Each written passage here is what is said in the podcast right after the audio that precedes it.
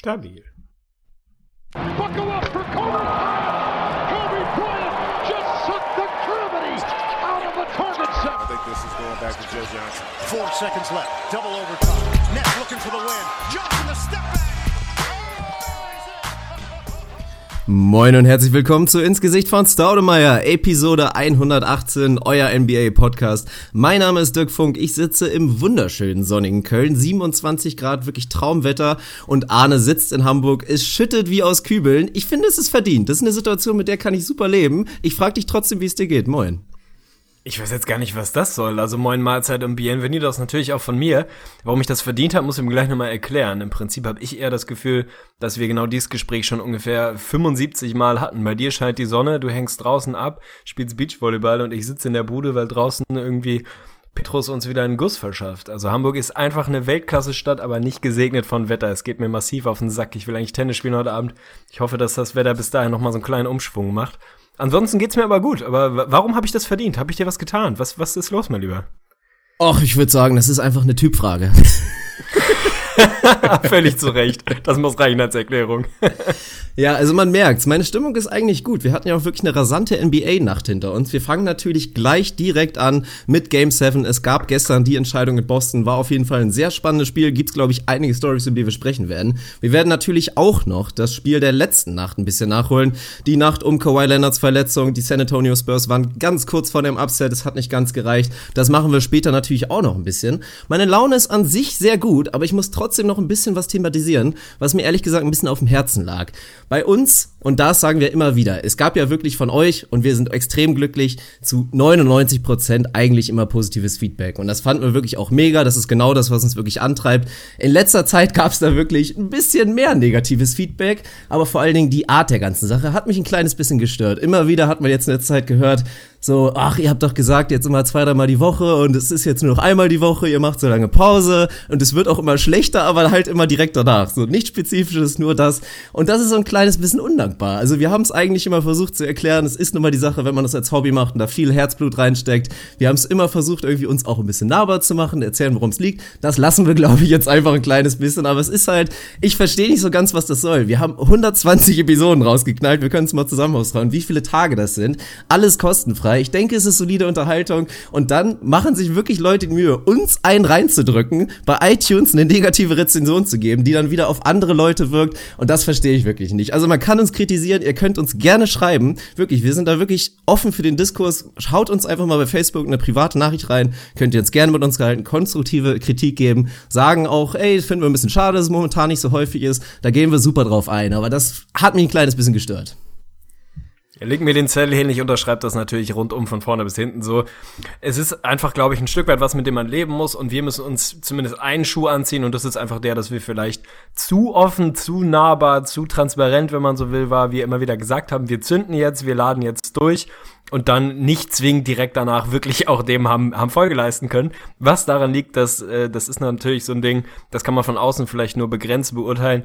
So ein Projekt frisst wahnsinnig viel Zeit. Es frisst unglaublich viel Vorbereitung, viel Nachbereitung, viel Analyse, viel, man kann sich's vorstellen, einfach viel Herzblut, viel Schweiß. Wir machen es, weil es uns Spaß macht und auch, muss man fairerweise sagen, weil das Feedback zu 99 Prozent überragend gut ist. Das freut uns und das führt dazu, dass man, wenn man da mal so einen kleinen Hänger hat und einfach zeitlich nicht mehr weiß, wo oben und unten ist, dass man daran denkt und dann ja, daraus noch mal ein bisschen Energie ziehen kann und einfach weitermacht, wenn man das Gefühl hat, es gibt einfach mittlerweile tatsächlich ein paar tausend Leute da draußen, die das gerne hören und für die das irgendwie eine schöne Begleitung im Alltag ist.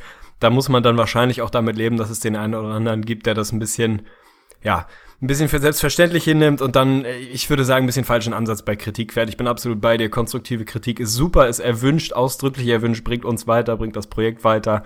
Aber so ein einfaches, ja, äh, früher war besser, finde ich kacke, jetzt gerade nur noch einen Stern bei iTunes. Das ist halt so ein bisschen, ich weiß nicht, ob es deutsch ist, aber es ist ein bisschen stumpf. Also da kann man sich tatsächlich vielleicht noch mal kurz, noch mal kurz umdrehen, bevor man auf Enter drückt und überlegen, ob das, ob das so, so hundertprozentig angemessen ist. Für mich ist der Takeaway, auch wenn es ein bisschen schade ist, vielleicht tatsächlich der, dass man ein bisschen weniger ankündigen muss und ein bisschen mehr einfach, einfach dann so machen muss, wie es passt und sich da ein bisschen weniger angreifbar zu machen. Sollte eigentlich nicht so sein.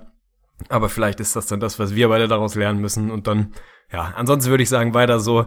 Das Feedback ist ja nach wie vor, trotz dieser zwei sind es ja auch fairerweise nur zwei Rezensionen, die jetzt nicht so gut rüberkamen. Na, ja kam auch immer öfter mal wieder ein bisschen so, so unterschwellig so ein bisschen der Facebook-Gruppe auf. Ist ja auch gut. Wir finden das ja auch geil, weil wir dadurch merken, so, ihr seid hungrig, dass wir einfach produzieren wollen. Und wir sind's ja auch. Deswegen das Gefühl wollen wir nicht vermitteln. Wir wollen voll durchladen und wollen's machen. Aber wir sind nun mal leider Menschen, die, ja, das nur leider nebenbei machen. Zumindest aktuell noch. Und wir wollen das gerne ändern. Das geht aber auch wirklich nur, wenn ihr uns dabei ein bisschen unterstützt, das weiter zu verbreiten. Und dabei hilft es vor allen Dingen nicht, wenn man dann halt wirklich negatives Feedback in die Welt bringt und irgendwie dazu führt, dass andere Leute vielleicht abgeschreckt sind davon. Das finde ich dann einfach so ein kleines bisschen störend. Wie gesagt, wir hauen das weiter so oft es geht kostenfrei raus und machen irgendwie nicht eine Aktion, dass jeder irgendwie so und so viel zahlen muss, damit wir die Podcasts machen müssten. Ich meine, das, das ist ja die geile Sache. Wenn jeder unser Hörer irgendwie 10 Cent pro Folge, das ist ja anderthalb Stunden Unterhaltung, wenn man da sagen würde 10 Cent, 20 Cent, da würde glaube ich jeder sagen, echt, das ist doch voll okay, das ist moderat, das würde glaube ich jeder machen und das würde dazu führen, dass wir das zumindest nebenberuflich schon machen könnten, dieses ganze Projekt hier. Und dann andererseits wirklich so ein leicht unbegründetes Feedback zu bekommen, das ist so ein bisschen schade. Also wie gesagt, haut es weiter gerne raus. Wir wollen es hören. Ihr könnt uns gerne sagen, hey, momentan ist es vielleicht nicht so gut, weil XY, wir vielleicht nicht mehr so viele Rubriken machen oder weil Arne nervt. Das kann ich verstehen. aber wir machen einfach weiter. Also wir sind voll dabei. Von daher legen wir jetzt auch langsam los, würde ich sagen. Würde ich sagen, so machen wir das. Mehr muss man dazu nicht sagen. Ich kann es verstehen, dass es auch dir ein Bedürfnis war, das mal loszuwerden. Und damit, glaube ich, haben wir es ganz gut, ganz gut thematisiert. Ich würde sagen, Game 7 sollte anstehen. We're going to Game 7, baby! Ja, ist ja jetzt vorbei, so. ne?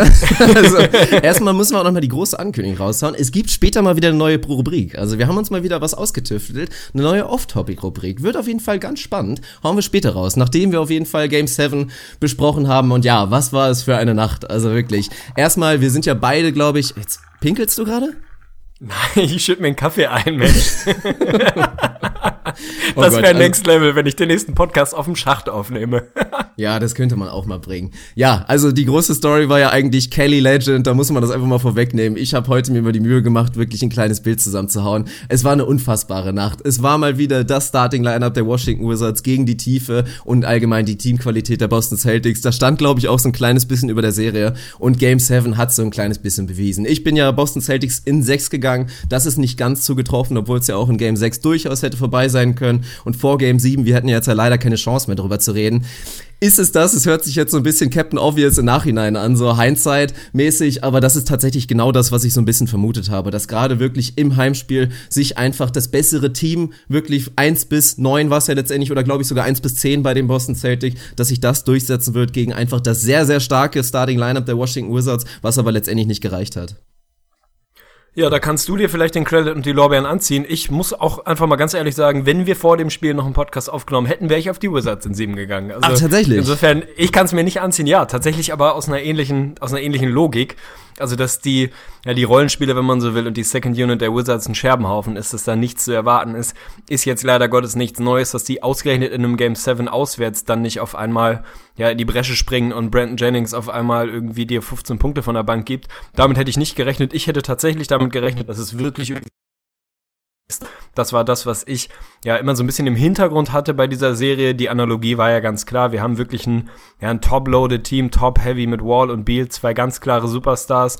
Dann irgendwie noch zwei, vielleicht drei weitere vernünftige Starter dazu und dahinter gar nichts. Das war die Story der gesamten Serie. Das war die Story der Regular Season der Wizards. Das war die Story der ersten Runden. Das ist halt das Kernproblem nach den ersten fünf kommt da nicht mehr ewig viel. Bei den Celtics ist es genau andersrum. Die haben zwar ihren Superstar, aber die sind dann natürlich eine, eine, eine ganze Ecke tiefer. Ich habe nicht damit gerechnet, dass, dass es die Rollenspieler regeln, so wie es jetzt ein Mein Gott, alter Kelly Olynyk gerissen hat. Was für ein Spiel. Also wirklich historisches Spiel hinten raus.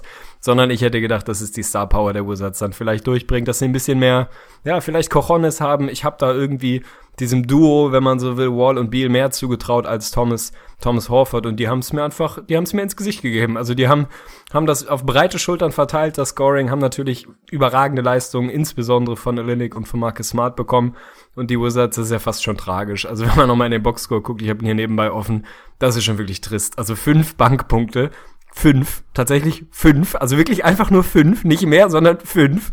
Das ist einfach zu wenig, das kann nicht funktionieren, wenn dann dein einer Superstar in den letzten 20 Minuten keinen Scheunentor mehr trifft, obwohl Bradley B. wirklich ein, ein episches Spiel hatte.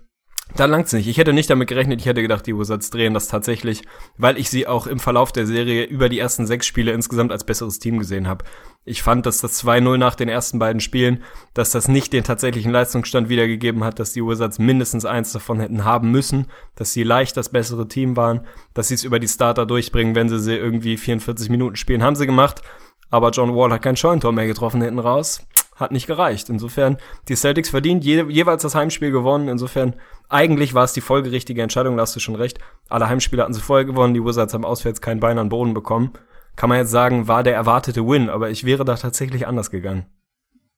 Ja, also klar, mit besseres Team, da redet man dann halt von dem Starting Line, aber das kann man schon durchaus sagen. Halt gerade durch die Star Power des Backcourts, die ja wirklich, und das ist halt ein kleines bisschen traurig, jetzt wirklich der Kollaps von John Wall, dass er dann einfach am Ende wirklich Gast war, nichts mehr hinbekommen hat, ist jetzt wieder die große Frage. Man kann sagen, er ist nicht klatsch, man kann einfach sagen, das war halt ganz normal verständliches körperliches Versagen nach einer unfassbaren langen Serie und einer unfassbaren Ladung an Arbeit, die er da wirklich hinlegen musste, wie viele Minuten er da reingelegt hat und wir sehen ja alle, wie John Wall spielt, wirklich zu 100 Prozent auf dem Gas, ähnlich wie ein Russell Westbrook, also wirklich zumindest in der Offensive mit was für eine Intensität er da angeht. Und da ging dann am Ende wirklich gar nichts mehr. Die Boston Celtics haben einen guten Job gemacht, ihm da wirklich die Lane so ein bisschen wegzunehmen. Oft gab es da wirklich Situationen, wo er Potenzial, Potenzial da wirklich, ja, in so ein bisschen in so ein Charge öfter mal reingerannt ist. Dann hatte ich das Gefühl, dass er so ein bisschen zurückhaltend war und das hat ihn wirklich so ein bisschen aus dem Game gebracht. Dann hat er seine Jumper genommen und auch wenn John Wall da wirklich stark improved ist, halt mit dieser körperlichen Erschöpfung ging dann einfach gar nichts mehr. Seine letzten elf Würfe verworfen, ist halt ein kleines bisschen schade für ihn, weil das wirklich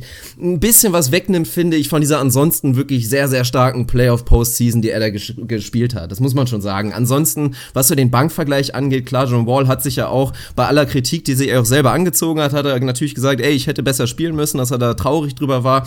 Da jetzt stumpf auf diese, diese Bankdifferenz zu verweisen, ist halt auch so ein kleines bisschen einfach. Also sie ist berechtigt, aber man muss halt auch vergleichen, dass die Wizards insgesamt, glaube ich, so gut 35 Minuten überhaupt nur mit der gesamten Bank gespielt haben. Also alle Bankspieler zusammen 35 Minuten oder 37, lass es sein. Die Boston Celtics waren da weit über 80 Minuten. Also man hat einfach wieder einen unterschiedlichen Ansatz gesehen. Ähnlich auch so ein bisschen in der Serie Spurs gegen, gegen Rockets, dass man einfach gesehen hat, dass das in die Hose gehen kann. Wenn du einfach so eine ganz kleine Rotation spielst und dich unfassbar viel auf deine Starter verlässt. Die Boston Celtics haben Verantwortung abgegeben. Das mussten sie auch machen. Isaiah Thomas mit 12 Assists. Wirklich einen super Job gemacht. Sieht man ja auch echt nicht oft von ihm. Eine zweistellige Assist-Leistung. Wirklich sensationell gemacht. Also die Wizards waren weiterhin darauf aus, ihm alles wegzunehmen und er hat die Verantwortung wirklich bewusst abgegeben und dann hatte er halt einfach Leute, die geliefert haben. Aber das muss natürlich die große Story sein, was da alles von der Bank kam. Natürlich nicht nur Kelly Olynyk, der absolut sensationell war. Ist auch einfach ein geiler Typ. Ich mag ihn wirklich gerne. Ich finde sein Skillset geil. Er ist auch jedes Mal geil, wenn wir mit ihm bei 2K spielen. Ist einfach ein guter Mann. Dass er da so geliefert hat, das freut mich wirklich. Definitiv, also was die Bank angeht, da will ich nochmal kurz einhaken. Da ist natürlich mal wieder die große Frage, Henne und Ei, was ist zuerst da? Also kriegst du so wenig Produktion aus der Bank, weil du sie so wenig spielst, oder spielst du sie so wenig, weil du so wenig Produktion draus bekommst? Natürlich haben die Wizards ihre Bank, ich glaube 36 Minuten waren es, die Celtics irgendwie 82. Natürlich gibt's dann da am Ende mehr Produktion. Aber wen von den Jungs hättest du denn wirklich, also für mich überraschend, dass ein Kelly Oubre Jr. gar nicht gespielt hat oder so gut wie gar nicht. Das hat mich überrascht. Ansonsten, von wem willst du denn viel erwarten? Die Minuten, die Mahimi auf dem Platz war, also es war eine mittelschwere Vollkatastrophe. Der hat ja kein Bein an die Erde bekommen. Ich glaube, drei, vier Fouls oder was in zehn Minuten. Also den hättest du noch fünf Minuten länger gespielt, dann wäre der ausgefault. Mit Brandon Jennings ist im Moment einfach kein Krieg zu gewinnen. Der kann dir nicht mal die paar Minuten, wo Wall runtergeht, einfach nur irgendwas geben. Da ist im Moment einfach nicht wirklich was zu holen. Und wenn Bojan keine Würfe bekommt, Bojan Bogdanovic, dann brauchst du ihn nicht. Der hat halt einen Job und das ist ein bisschen Scoring, ein bisschen Instant Offense. Und wenn er die nicht bekommt, ja, da weiß ich auch nicht. Also ist für mich so ein bisschen die Frage, hättest du es erzwingen müssen, sie einfach mehr in die Verantwortung nehmen, ähnlich wie bei OKC und sagen, ich spiele sie einfach mehr, dann krieg ich da auch mehr? Oder ist es nicht, ist es nicht vielleicht einfach nur konsequent zu sagen, ja, wenn ich sie spiele, wenn ich Mahimi 15, 20 Minuten spielen lasse, dann kriege ich da nichts, also lasse ich ihn nicht spielen. Also in welche Richtung schlägt das Pendel? Was ist da Henne, was ist Ei?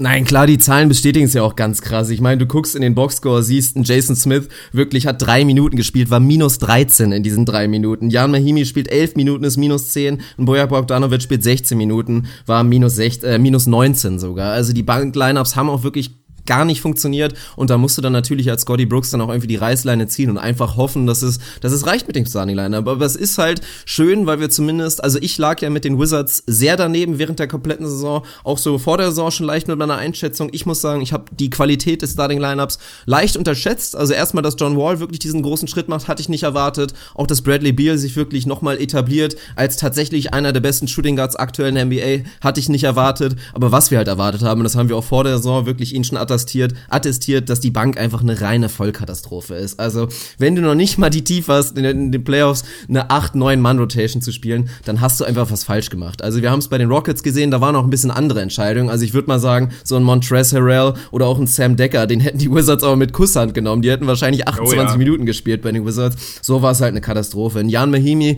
das ist eh, glaube ich, so ein bisschen so eine Qualitätsfrage. Also, er ist natürlich auch nicht ganz gesund gewesen, war ein bisschen undankbar, aber ob er jetzt so der Faktor gewesen war und ansonsten guckst du halt durch und Brandon Jennings ist halt einfach nicht gut gewesen, die komplette Saison schon und der, von dem kannst du dann auch in den Playoffs nicht erwarten. Thomas Satoranski war halt so ein kleiner Gamble, wussten sie vorher nicht, was sie bekommen, hat sich auch nicht ausgezahlt und was willst du dann erwarten? Mich hat's persönlich auch gewundert, dass Kelly Oubre dann doch nicht nochmal die Chance bekommen hat, aber auch da, wenn man so ein bisschen in die Advanced Stats reingeht, in die Off-Zahlen, sieht man halt auch, dass Kelly Oubre keinen guten Impact auf sein Team hatte. Also letztendlich musste Scotty Brooks irgendwie all in gehen und es hat halt einfach nicht funktioniert.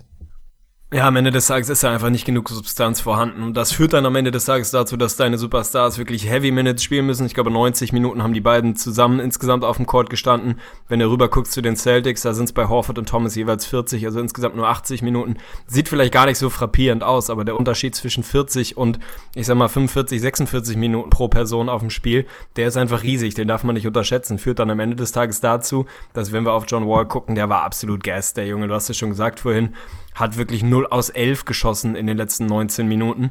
Und wenn man sich mal anguckt, was das für Würfe waren, von diesen 11 Field Goal Attempts waren halt auch einfach mal 7 Dreier, da ist er 0 aus 7 gegangen. Das ist eh schon nicht seine Kernkompetenz. Und wenn du dann die Beine nicht hundertprozentig hast, um da wirklich hochzukommen, dann brickst du die Dinge halt alle. Es war fast ein bisschen tragisch, weil der wirklich gar nicht mehr reinkam hinten raus. Bradley Beal hat da mehr oder weniger versucht, das Team wirklich auf seine Schulter zu nehmen. Irre Würfe getroffen. War mehr oder weniger eine One-Man-Show zwischendurch. Von Marcin Gotthard war ich gestern echt enttäuscht. Der hat nicht viel auf die Kette bekommen, sowohl defensiv, er hat zwar ganz vernünftig gereboundet, aber der war wirklich relativ verloren, war in der Offense mehr oder weniger gar kein Faktor, hat dann hinten raus nochmal ein paar Würfe bekommen, aber da war nicht so ewig viel zu holen. Otto Porter hat ein gutes Spiel, aber das reicht dann halt nicht. Also wenn du so eine Bank hast, die nicht wirklich da ist, dann müssen halt beide Superstars wirklich liefern. Wall hat sehr gut angefangen, fand ich. Erste Halbzeit hatte mir sehr, sehr gut gefallen. Gute Intensität, guten, schnellen ersten Schritt. Das, was ihn gut macht, kam an die Linie, beziehungsweise kam in die Paint. Hat da wirklich einen guten Job gemacht. Zweite Halbzeit ging dann nicht mehr viel. Ja, und dann waren es tatsächlich für mich so sneaky MVP, natürlich Kelly Olynyk so sehr, sehr in your face mäßig derjenige gewesen, der das Ding da rausgeholt hat. Aber also ich bin da nach wie vor, immer wie ich sage immer wieder, ich bin einer seiner größten Fans, was Marcus Smart gestern an beiden Enden gemacht hat, finde ich einfach nur episch. Hat einfach brachiale Defense gespielt, hat dann vorne seine Würfe getroffen. Es waren nur zwei Dreier, aber die trifft er beide. Am Ende finde ich nicht überraschend, dass er zusammen mit Al Hoffer das beste Plus Minus hat.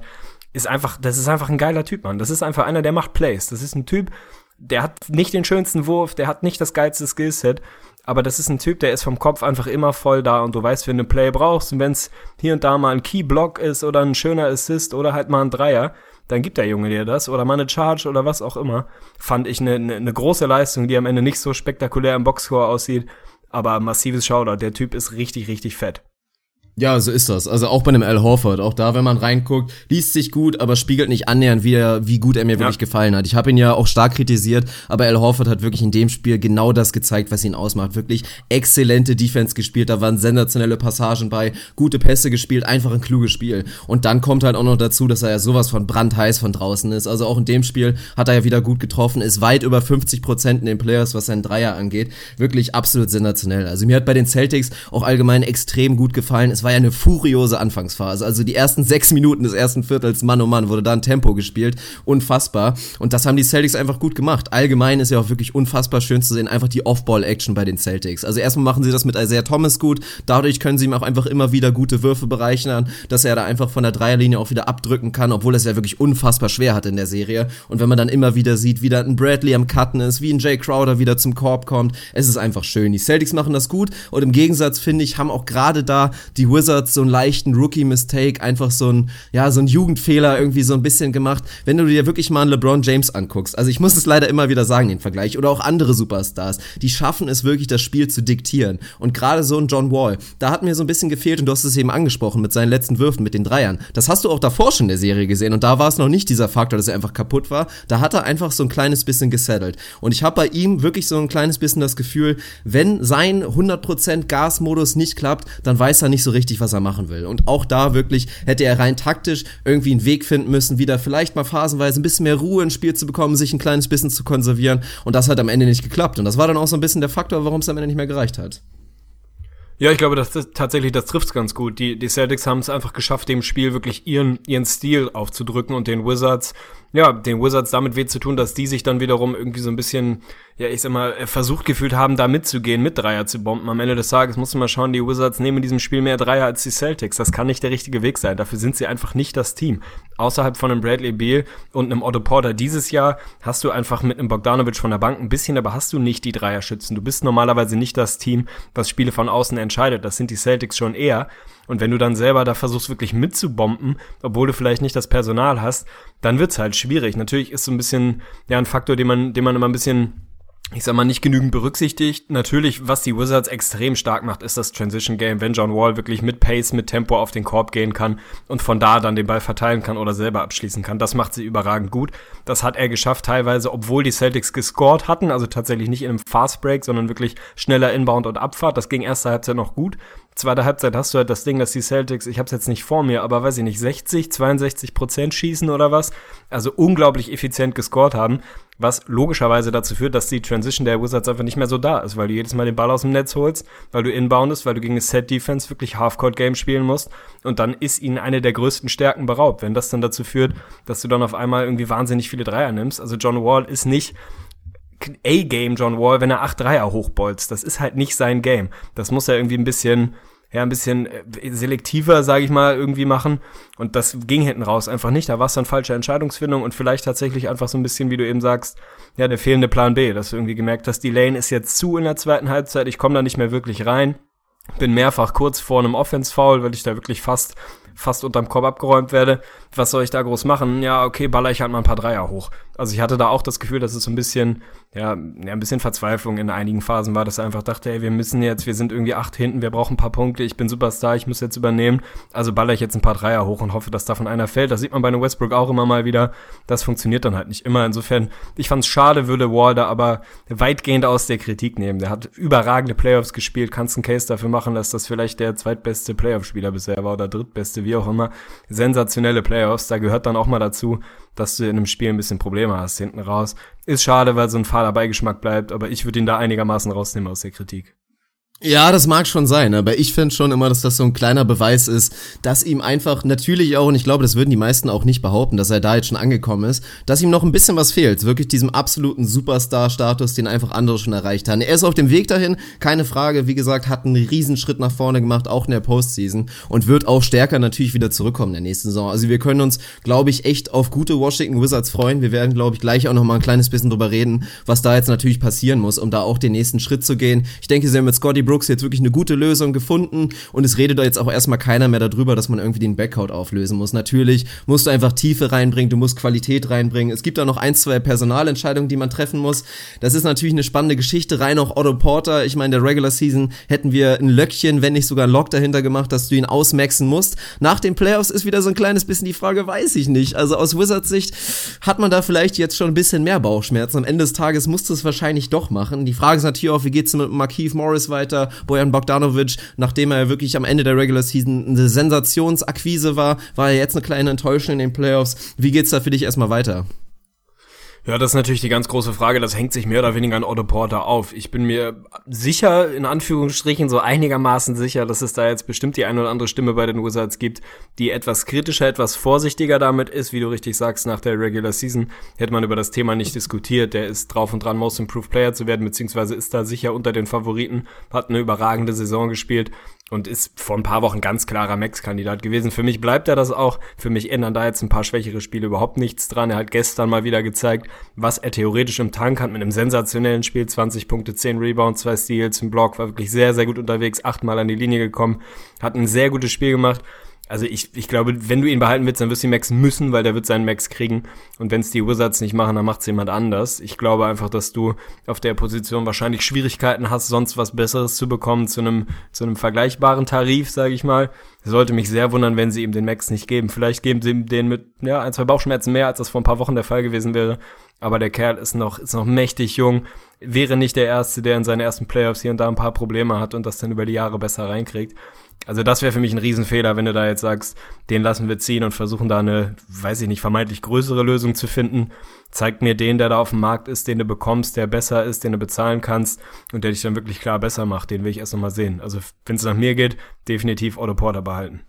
Ja, ich denk's auch. Also du kannst es dir, glaube ich, einfach nicht leisten, ihn gehen zu lassen, weil was soll da die Alternativlösung sein? Ansonsten hat man ja wirklich auch gesehen, was das Starting Lineup geht. Ist das ein Team, was es locker im Tank hat, in die Conference Finals zu gehen? Aktuell hat auch das Starting Lineup noch nicht das äh, noch nicht im Tank wirklich mit den Cavs zu competen, aber wer kann das schon im Osten? Von daher ist das schon eine gute Sache. Also allgemein auch wirklich Marcin Gortat hat ja eine ganz starke Saison gespielt, auch wenn er jetzt in der Serie so ein bisschen up and down war, auch starke Playoffs gespielt und das zu dem Contract, auf dem er aktuell noch ist, war ja wirklich auch eine wunderbare Lösung, die da die Wizards mit ihm gemacht haben. Das ist erstmal extrem stabil. Markeith Morris auch sehr up and down, aber ja eigentlich auch eher eine Positiv-Story. Und dann musst du da, glaube ich, echt drum herum bauen. Was natürlich eklatant absolut Problem Nummer eins ist, müssen wir, glaube ich, gar nicht drüber reden, ist natürlich Hilfe irgendwie im Backcourt. Da reden wir erstmal von einem erfahrenen Point Guard. Ich meine, stell dir mal vor, die Wizards könnten irgendwie einen Corey Joseph von der Bank kriegen oder sei es ein, ein Sean Livingston oder allgemein Playmaker. Stell dir einen Andre Iguodala vor, der da irgendwie von der Bank kommt und ein bisschen Struktur reinbringt. Das würde natürlich unglaublich viel verbessern. Das war einfach pures Chaos und mit einem Brandon Jennings, der da die Entscheidung treffen will, da konntest du einfach keinen Blumentopf gewinnen in den Playoffs. Und ansonsten musst du schauen, wie es weitergeht mit einem Jan Mehimi, ob sich das auszahlt oder ob du den irgendwie noch bewegt bekommst. Und klar, und wie immer wollen alle Shooter haben, am besten auch noch dazu Defender, ist halt leider nicht so einfach. Ja, das ist natürlich immer die goldene Lösung. Den Wizards fehlen doch nur zwei Shooter, die gut verteidigen können. Ja, den fehlt, so einer fehlt den meisten Teams. Also und davon die kriegen halt, halt nicht, alle nicht so wahnsinnig viele Millionen aufwärts, ja. Genau das. Es gibt nicht wahnsinnig viele davon. Die hängen alle bei den absoluten Top-Containern fest und werden fürstlich bezahlt, weil das einfach ein Skillset ist, was relativ selten ist. Natürlich brauchst du ein bisschen Shooting oder eine andere Lösung. Ein Bogdanovic, der ein guter Shooter ist, einfach besser einzubinden. Und dann ganz klar ist es für mich so ein, ja, ein bisschen Entlastung für John Wall. Einfach ein, einen erfahrenen, ja, Combo Guard, eher ein Point Guard, jemand, der einfach ein bisschen Struktur bringen kann, der Wall einfach mal ein paar Minuten auf der Bank verschaffen kann. Der muss jetzt nicht der spektakuläre Scorer sein, also kein Jamal Crawford-Typ, aber wie du schon sagst, so ein Typ Corey Joseph, der einfach ein bisschen Struktur reinbringt und ein paar produktive Minuten von der Bank liefern kann, denn das ist ja, ihm fehlt ja nicht viel. Also ich schätze mal, wenn man sich das, das Plus Minus der Starter über die Serie anguckt, werden die immer noch positiv gewesen sein. Also wenn du ein bisschen was von der Bank bekommst, da einfach nicht völlig abreißen zu lassen, dann wären die dieses Jahr in die Conference Finals gegangen und es geht alles in die richtige Richtung. Also weit weg sind sie nicht. Der Kern ist relativ jung. Also John Wall ist noch nicht alt, Beal ist noch jung, Porter ist noch jung. Das ist alles soweit okay. Dann brauchst du halt ein, zwei Pieces daneben an, dass du da ja, in der Position bist, wo du dann definitiv die nächsten Jahre, wenn man so will, einigermaßen Contender sein kannst. Im Osten natürlich an den, an den Cavs wirst du wahrscheinlich erstmal nicht vorbeikommen. Aber da geht's ihnen ja nicht alleine so. Also das hat der Osten kollektiv als Problem aktuell. Weit weg sind's für mich nicht. Also wirklich einen sekundären, tertiären Ballhändler, wenn man so will. Noch ein Shooter dazu und dann bist du schon in einer ganz guten Position. Ja, denke ich eigentlich auch. Ich meine, viele Franchises würden, glaube ich, gerne tauschen, wenn du bedenkst, dass du wirklich zwei Franchise-Guys hast, die im besten Alter sind und noch weiter zusammen wachsen können und dann, dass du irgendwie in den Conference Semifinals knapp ausgeschieden bist. Also das ist ja erstmal nicht schlechtes, obwohl sich natürlich John Wall und auch ein Bradley Beal extrem enttäuscht gezeigt haben auf der, auf der Press Conference. Natürlich ist auch absolut verständlich, aber beide müssen einfach auch weiterarbeiten. Also klar, gerade in Bradley Beal, wie gesagt, hat mir unglaublich gut gefallen, phasenweise, zeigt er wirklich, was er kann, aber auch der muss erstmal natürlich am defensiven Ende den nächsten Schritt machen. Das ist einfach das, was ihn langfristig limitieren wird. Wenn er da es wirklich schafft, auch so ein Two-Way-Player zu werden, dann ist er wirklich sensationell und ist auch jedes Geld wert. Und John Wall, da musst du dir, glaube ich, keine Sorgen machen. Man sieht, dass sein Wurf immer sicherer wird, dass er zwar immer noch nicht der Knockdown-Shooter ist und der erste Weg immer der Zug zum Korb sein soll, was ihn natürlich ausmacht. Aber auch da erwarte ich Improvement. Und dann Otto Porter, wenn der da wirklich noch ein bisschen ranwachsen kann, vielleicht dann auch noch ein bisschen mehr Verantwortung abbekommt in der nächsten Postseason-Run wirklich, dann, dann kann das schon gut werden. Also man muss sich, glaube ich, keine Sorgen machen um die Wizards. Ja, so ist es. Ich würde sagen, wir wären an der Stelle durch, es sei denn, du willst die Celtics noch ein bisschen abfeiern oder mal so ein bisschen auf die, auf die Conference Finals vorausblicken. Was können wir da jetzt erwarten? Wären die Wizards ein potenziell härterer Gegner für die Cavs gewesen? Es ist eh im Prinzip egal, also geht's nur darum, lassen wir uns in vier oder fünf oder sechs jetzt gerade abschießen. Also, was ist da dein Gefühl für die nächste Runde? Sind die Celtics das Team, was da mit Homecourt im Rücken uns endlich eine Serie geben kann? Ob sie sie gewinnen? Wahrscheinlich nicht, aber können sie uns eine Serie machen? Oder ist es jetzt, jetzt sind die Celtics auch noch körperlich kaputt? Die Cavs und LeBron sind extrem ausgeruht, haben, was weiß ich, eine halbe Woche oder Woche mehr, mehr Pause gehabt und bomben jetzt das nächste Team aus der Halle. Hast du irgendwas gesehen bei den Celtics, was dich zumindest eine enge Serie erwarten lässt? Ja, ich sehe Homecourt. Das hilft auf jeden Fall schon mal. Das haben wir ja schon mal thematisiert. Das ist natürlich ein Riesenfaktor und ist für mich wahrscheinlich sogar auch das Zündern an der Waage, warum sie allgemein das bessere Los sind für den objektiven NBA-Fan, der irgendwie eine competitive Serie sehen will. Weil, mein Gott, wenn die Cavs irgendwie die ersten zwei Heimspiele gewinnen, steht 2-0, dann ist die Serie vorbei. Das wissen wir alle. So haben die Celtics zumindest in den ersten beiden Spielen eine Chance, irgendwie den Split zu machen oder eventuell sogar wirklich mit einem extrem geilen Homecrowd da irgendwie für eine Überraschung zu sorgen.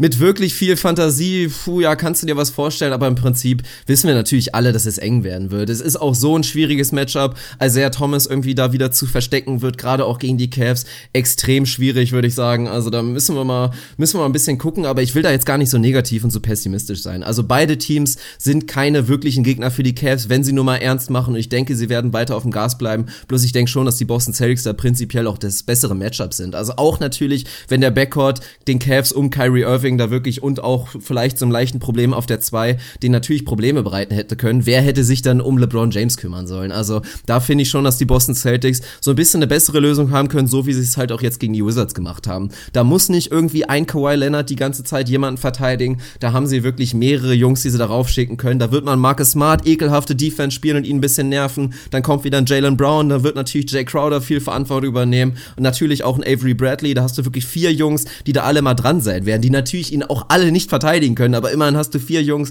die versuchen können, ihn so gut wie möglich zu beschäftigen. Und dann musst du natürlich auf einen Isaiah Thomas hoffen, bloß der hat's ja auch angedeutet. Übrigens sehr clever gemacht in der Press Conference. Er ist scheinbar angeschlagen, kämpft sich da Problemen rum. Man redet ja noch immer noch darüber, dass er da eine Fraktur im Kiefer hat, mit der er die ganze Zeit spielt, hat wohl auch noch andere Probleme. Ist aber clever genug, das natürlich nicht preiszugeben, um sich da irgendwie angreifbar zu machen. Hat gesagt, ihm tut der ganze Körper weh. Und von daher, natürlich muss viel über einen guten Isaiah Thomas gehen und eine gute Defensivstruktur schaffen, um ihn da möglichst rauszunehmen. Und ansonsten, ja, brauchst du natürlich eine sensationelle Teamleistung, aber ich denke mal, viel mehr Hoffnung hast du auch nicht.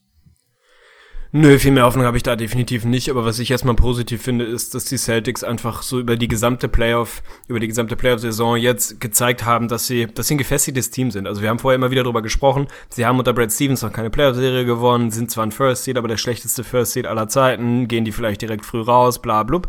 Also man hat den Celtics so insgesamt nicht wahnsinnig viel zugetraut in der Journalie. Das fing an mit dem 0-2 gegen die Bulls. Das haben sie vielleicht auch durch eine Rondo-Verletzung, ist mir egal, aber sie haben diese Serie gedreht haben da vier in Folge gewonnen, haben das Ding nach Hause gebracht. Sie haben jetzt wirklich auch gegen die Wizards mit, mit Adversity zu kämpfen gehabt und haben ein Game 7 zu Hause gewonnen, was zwar mathematisch vielleicht wahrscheinlich ist, aber nichtsdestotrotz einfach eine schwere Aufgabe als Team, was nicht ewig viel Erfahrung hat. Du hast einen Al Horford, der das natürlich mit den Hawks schon mal gehabt hat, aber ansonsten sind das ja viele Jungs, die diese Situation einfach nicht kennen. Und da haben die Celtics für mich erstmal einen guten Job gemacht, da wirklich ja ihre, ihre Composure, würde man glaube ich im Englischen sagen, zu behalten und einfach selbstbewusst, aber trotzdem mit einem, ja, mit einem einigermaßen kühlen Kopf nicht zu überdrehen, auch so ein Game 7 nicht zu überdrehen, sondern das wirklich relativ, relativ souverän runterzuspielen. Ein Brad Stevens hat mir gut gefallen, der hat auch nicht ewig viel Erfahrung. Also das finde ich erstmal positiv. Ansonsten mit Blick auf die Con Conference Finals natürlich sind sie allein schon da irgendwie der vermeintlich härtere Gegner für die Cavs, weil sie eben diesen Homecourt haben. Also wenn du irgendwie den Ultra-Upset schaffen willst, dann wirst du das ohne Homecourt gegen die Cavs schon mal gar nicht schaffen. Und du hast halt ein paar Jungs, die du auf LeBron werfen kannst. Natürlich steht davor immer wieder die große Klammer. Außerhalb von einem vielleicht Kawhi Leonard über Phasen kann niemand von sich behaupten, dass er LeBron James verteidigen kann. Kawhi macht da wahrscheinlich den besten Job aller NBA-Spieler. Auch der kann es nicht voll, aber ist so dicht dran, wie es geht. Natürlich haben sie da keinen Kawhi, der das wirklich auf dem Niveau kann, aber genau wie du richtig sagst, du hast halt Jungs, wo du dir nicht so ewig viel Sorgen machst, dass er sich so völlig, völlig tot bullied, sondern einfach Jungs, die es ihm eklig machen. Die werden ihm eine Serie bereiten, unter der er kämpfen muss, die für ihn nicht, ja, nicht so locker zu spielen sein wird, wie es eine potenzielle Wizards-Serie wäre. Die hätten ihm da niemanden wirklich entgegenstellen können. So wird er zumindest arbeiten müssen. Also ich glaube, es wird eine, eine ekligere Serie für LeBron James individuell und letztlich sind die Cavs genauso gut, wie LeBron sie irgendwie macht. Insofern freue ich mich da erstmal drauf, Marcus Smart zu sehen, der sich der abrackert, Jalen Brown tatsächlich, der als Rookie da schon Verantwortung bekommen wird und dann eben deine, deine Elite-Verteidiger auf dem Flügel, wenn man so will, mit Bradley und Crowder. Also das ist theoretisch schon mal ganz nett. Wenn du dann Isaiah Thomas hast, der der klar beste Point Guard der Serie sein muss, also wenn Kyrie Irving so ansatzweise das matchen kann, was Isaiah auf den Platz bringt, dann wird's dann wird's ganz, ganz eng. Spannend für mich natürlich, was so ja, was so Teamtaktik angeht, ist das große Problem. Die riesen Achillesferse der Celtics ist das defensive Rebounding. Das haben wir auch in diesem Spiel oder in dieser Serie wieder gesehen. Und wenn es ein Team gibt, was an den offensiven Brettern wirklich brachial dominant sein kann, dann sind es die Cavs. Also davor mache ich mir aus Celtics Sicht so ein bisschen Sorge, dass dann Amir Johnson und ein Al Horford irgendwie diejenigen sind, die die Bretter kontrollieren sollen. Das wird verdammt schwierig werden gegen den Tristan Thompson, der am, am Brett einfach biestet und einen Kevin Love, der am offensiven Brett aktiv ist. Also ich fürchte, dass wir das Spiel relativ häufig sehen werden, dass sie es vielleicht mit ihrer Defense schaffen, da wirklich schlechte Würfe der Cavs zu erzwingen und da gut zu contesten und vielleicht irgendwie die Effizienz der Cavs ein bisschen runterziehen zu können, aber dann diverse Second Chance Points fressen werden, weil einfach, ja, Tristan Thompson und Kevin Love die Bretter dominieren werden. Das ist, glaube ich, ein Riesenproblem für die Celtics, für das ich so auch nicht wirklich eine Lösung sehe. Ja, das ist natürlich das Riesenproblem. Also erstmal wird das attackiert und allgemein ein Team mit einem LeBron James und so einem guten Spielsystem, mit einem Kyrie Irving, der immer wieder zum Korb gerät, gegen ein Team, was einfach auch Probleme mit der Rim Protection hat. Das ist einfach, das ist einfach das Ding. So gut Al Horford als Verteidiger ist, er ist dann trotzdem nicht diese Macht unterm Korb, der da irgendwie den, den Leuten bei den Drives irgendwie wirklich Angst einflößt. Man hat sich ja auch immer gefragt, was soll das mit Amir Johnson? Warum startet er überhaupt? Warum spielt er überhaupt? Der hat ihn halt zumindest einen Hauch von Rim Protection gegeben und hat gar nicht so unwichtige Minuten gespielt. Auch wirklich diese diese 10 oder 11, die er jetzt da gegen die Wizards im Game 7 gespielt hat, waren auch gar nicht so unwichtig. Also das war nicht so schlecht und das ist natürlich ein Riesenproblem. Und allgemein, so war es jetzt für die Boston Celtics mit den Wizards ein gutes Matchup, weil du wirklich diesen Vorteil einfach von draußen hast. Die Boston Celtics nehmen ja wirklich sehr viele Dreier hinter den Rockets, die ja ausgeschieden sind. Also unter allen Teams, die noch drin sind, eben die Boston Celtics die meisten Dreier aktuell in den Playoffs. Und aber haben sie jetzt ein Team mit den Cavs, was dieses Shootout, glaube ich, gerne annimmt. Die Cavs nehmen ein paar weniger, treffen den Dreier aber deutlich besser, sind das beste Three-Point-Shooting-Team in den Playoffs aktuell mit, glaube ich, 45 Prozent oder 43 Prozent sind es. Das ist natürlich ein sensationeller Wert. Also wenn sich die Boston Celtics auf so ein reines Shootout einlassen mit den Cavs, werden sie auch das, glaube ich, nicht gewinnen können. Ja, das glaube ich auch. Also ich glaube tatsächlich so ein, so ein Up-and-Down, Run-and-Gun-Game, das werden die Celtics wahrscheinlich verlieren. Das, werden, das wird irgendwie darauf hinauslaufen müssen, dass sie es wieder übers Kollektiv lösen, dass sie produktive Minuten von einem Olenek bekommen, vielleicht von einem Terry Rozier oder von wem auch immer. Da wirst du irgendwie ein bisschen, vielleicht Jerry Green, vielleicht kriegt er nochmal seine Renaissance, keine Ahnung. Aber ich glaube, das wird wieder so ein typisches Ding, wo die Celtics es einfach übers, übers Kollektiv werden lösen müssen, hoffen müssen, dass Al Horford nicht nicht eine ähnlich schwache Serie wie damals mit den Hawks gegen die Cavs spielt oder gegen LeBron spielt und dass Isaiah Thomas wirklich hundertprozentig fit, locked and loaded, der 35 Punkte über die Serie geben kann, weil das wird er müssen. Ein Avery Bradley wird ein bisschen mehr machen müssen als gestern, wird seine Würfe treffen müssen. Und dann können sie da vielleicht eine enge Serie irgendwie aufs Parkett bringen mit einer guten Coaching-Leistung. Vielleicht kann Brad Stevens irgendwas aus dem Hut zaubern, was die Cavs ein bisschen überrascht. Vielleicht können sie tatsächlich den Split aus den ersten beiden Spielen holen und dann da zumindest auf dem Papier so ein bisschen Brisanz reinbringen. Ich fürchte es nicht, ehrlicherweise. Ich kann mir vorstellen, dass es so ein Ding wird. Die Celtics gewinnen Spiel 1, weil LeBron sich mal wieder so ein, so ein Spiel 1 halt nimmt, wie er das immer wieder gemacht hat. Ein bisschen was sich anschaut, ein bisschen was analysiert, dann den Fuß aufs Gas, ein, zwei Adjustments und sie dann, dann wirklich abschießen. Also ich kann mir auch vorstellen, dass die Serie sehr schnell zu Ende geht. Ich wünsche mir einfach für den, ja, für den gemeinen, normalen, objektiven, vermeintlich objektiven NBA-Fan wünsche ich mir eine kompetitive Serie. Wenn die dann in fünf an die Cavs geht, aber es fünf enge Spiele sind, dann kann ich damit leben. Aber zumindest mal sowas wie, ja, wie, wie ansatzweise Spannung im Osten wäre doch ganz schön.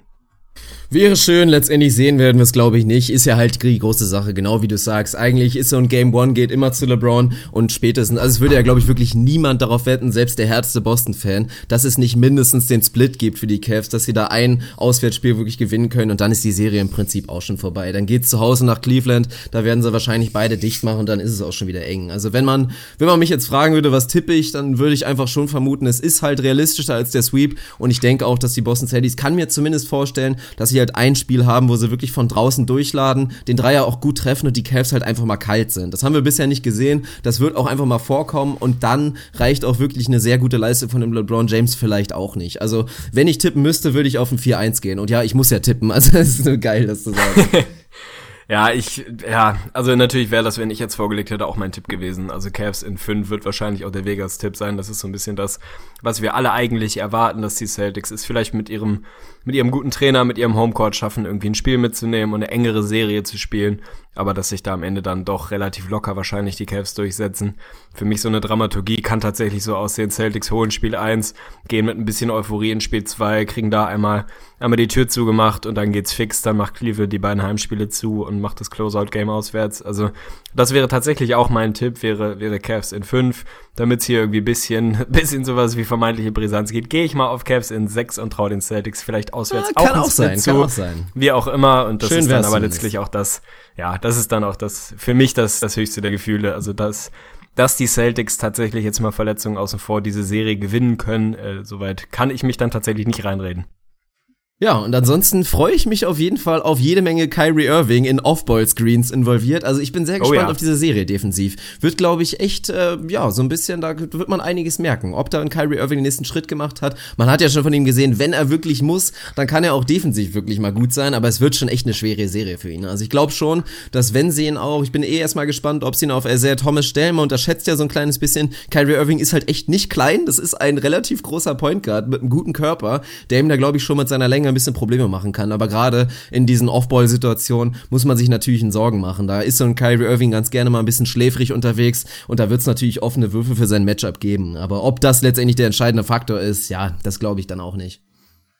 Nö, wahrscheinlich nicht. Also ich kann mir schon vorstellen, dass Kyrie individuell wirklich eine, eine harte Serie vor die Nase bekommt, weil er es defensiv, also für ihn offensiv, aber aus Sicht der Celtics defensiv einfach auch mit ein paar ekelhaften Jungs zu tun bekommen wird. Auch der wird immer mal wieder sich eine Marcus Smart gegenüber sehen, wahrscheinlich auch einem Avery Bradley über Phasen. Also einfach sehr, sehr guten Individualverteidigern und andersrum wird er, egal wen er da aus dem Backcourt letztlich guardet, wird er die Rolle haben, sich um Screens rumzuwuseln, Leuten hinterher zu hasseln und das ist nun mal was, was ihm nicht so sehr im Blut liegt. Es ist einfach dieses Aufmerksamkeitslevel, damit hat er immer mal Probleme, ist dann die halbe Sekunde zu spät in der Reaktion, läuft zu spät los, hasselt dann um Screen, ist nicht mehr rechtzeitig dran. Sowas bestraft ein Isaiah Thomas. Also es sollte mich tatsächlich wundern, wenn Isaiah Thomas nicht eine ganze Menge Punkte produzieren würde, diese Serie. Ich prophezeie da vielleicht sogar mal, dass er Topscorer dieser Serie sein kann und das am Ende einfach trotzdem nicht reichen wird. Aber das ist tatsächlich ein interessantes Matchup, also da freue ich mich drauf. Ja, würde ich die Bold Prediction machen, dass Kyrie Irving Topscorer der Serie wird. Also ich bin mal gespannt. Lala. Ich erwarte mir echt viel von ihm. Ja, das ist doch schön. Dann können wir doch noch eine kleine Seitenwette aufmachen. Also ich prophezeie, Isaiah Thomas wird mehr Punkte pro Game, pro Spiel auflegen als Kyrie Irving. Ja, okay. Finde ich, finde ich sehr, sehr spannend. Also ich zweifle vor allen Dingen so ein bisschen daran, dass er es körperlich wirklich schafft. Aber finde ich sehr gut und damit haben wir das, glaube ich, auch ganz gut abgehakt. Und dann gehen wir natürlich rüber zu den zweiten Conference Finals. Da war das erste Spiel extrem spannend. Wir haben natürlich, ja, eine riesen Überraschung gesehen. Wirklich die San Antonio Spurs, die mit 20 plus Punkten geführt hatten. Und dann gab's natürlich die Aktion, Sasa Pachulia contestet den Dreier von Ka Kawhi Leonard in der Ecke. Und es war so ein bisschen so eine fragwürdige Entscheidung. Und weil wir natürlich drüber reden müssen und die ganze Geschichte über der Serie schwebt, diese Storyline, überlasse ich, glaube ich, einfach mal den ersten Take doch mal Pop und spiele einfach mal seine Reaktion dazu ein. Und dann können wir ja ein bisschen darüber reden. for elbowing Patty Mills. The play where he took Kawhi down and locked his arm in Dallas and could have broken his arm. Ask David West, his current teammate, how things went when Jaja was playing for Dallas and he and David got into it. And then think about the history he's had and what that means to a team what happened last night. A totally unnatural closeout that the league has outlawed years ago and pays great attention to it. And Kawhi's not there. And you want to know how we feel about it. You want to know if that lessens our chances or not. We're playing very possibly the best team in the league. You know, we don't know what's going to happen in the East.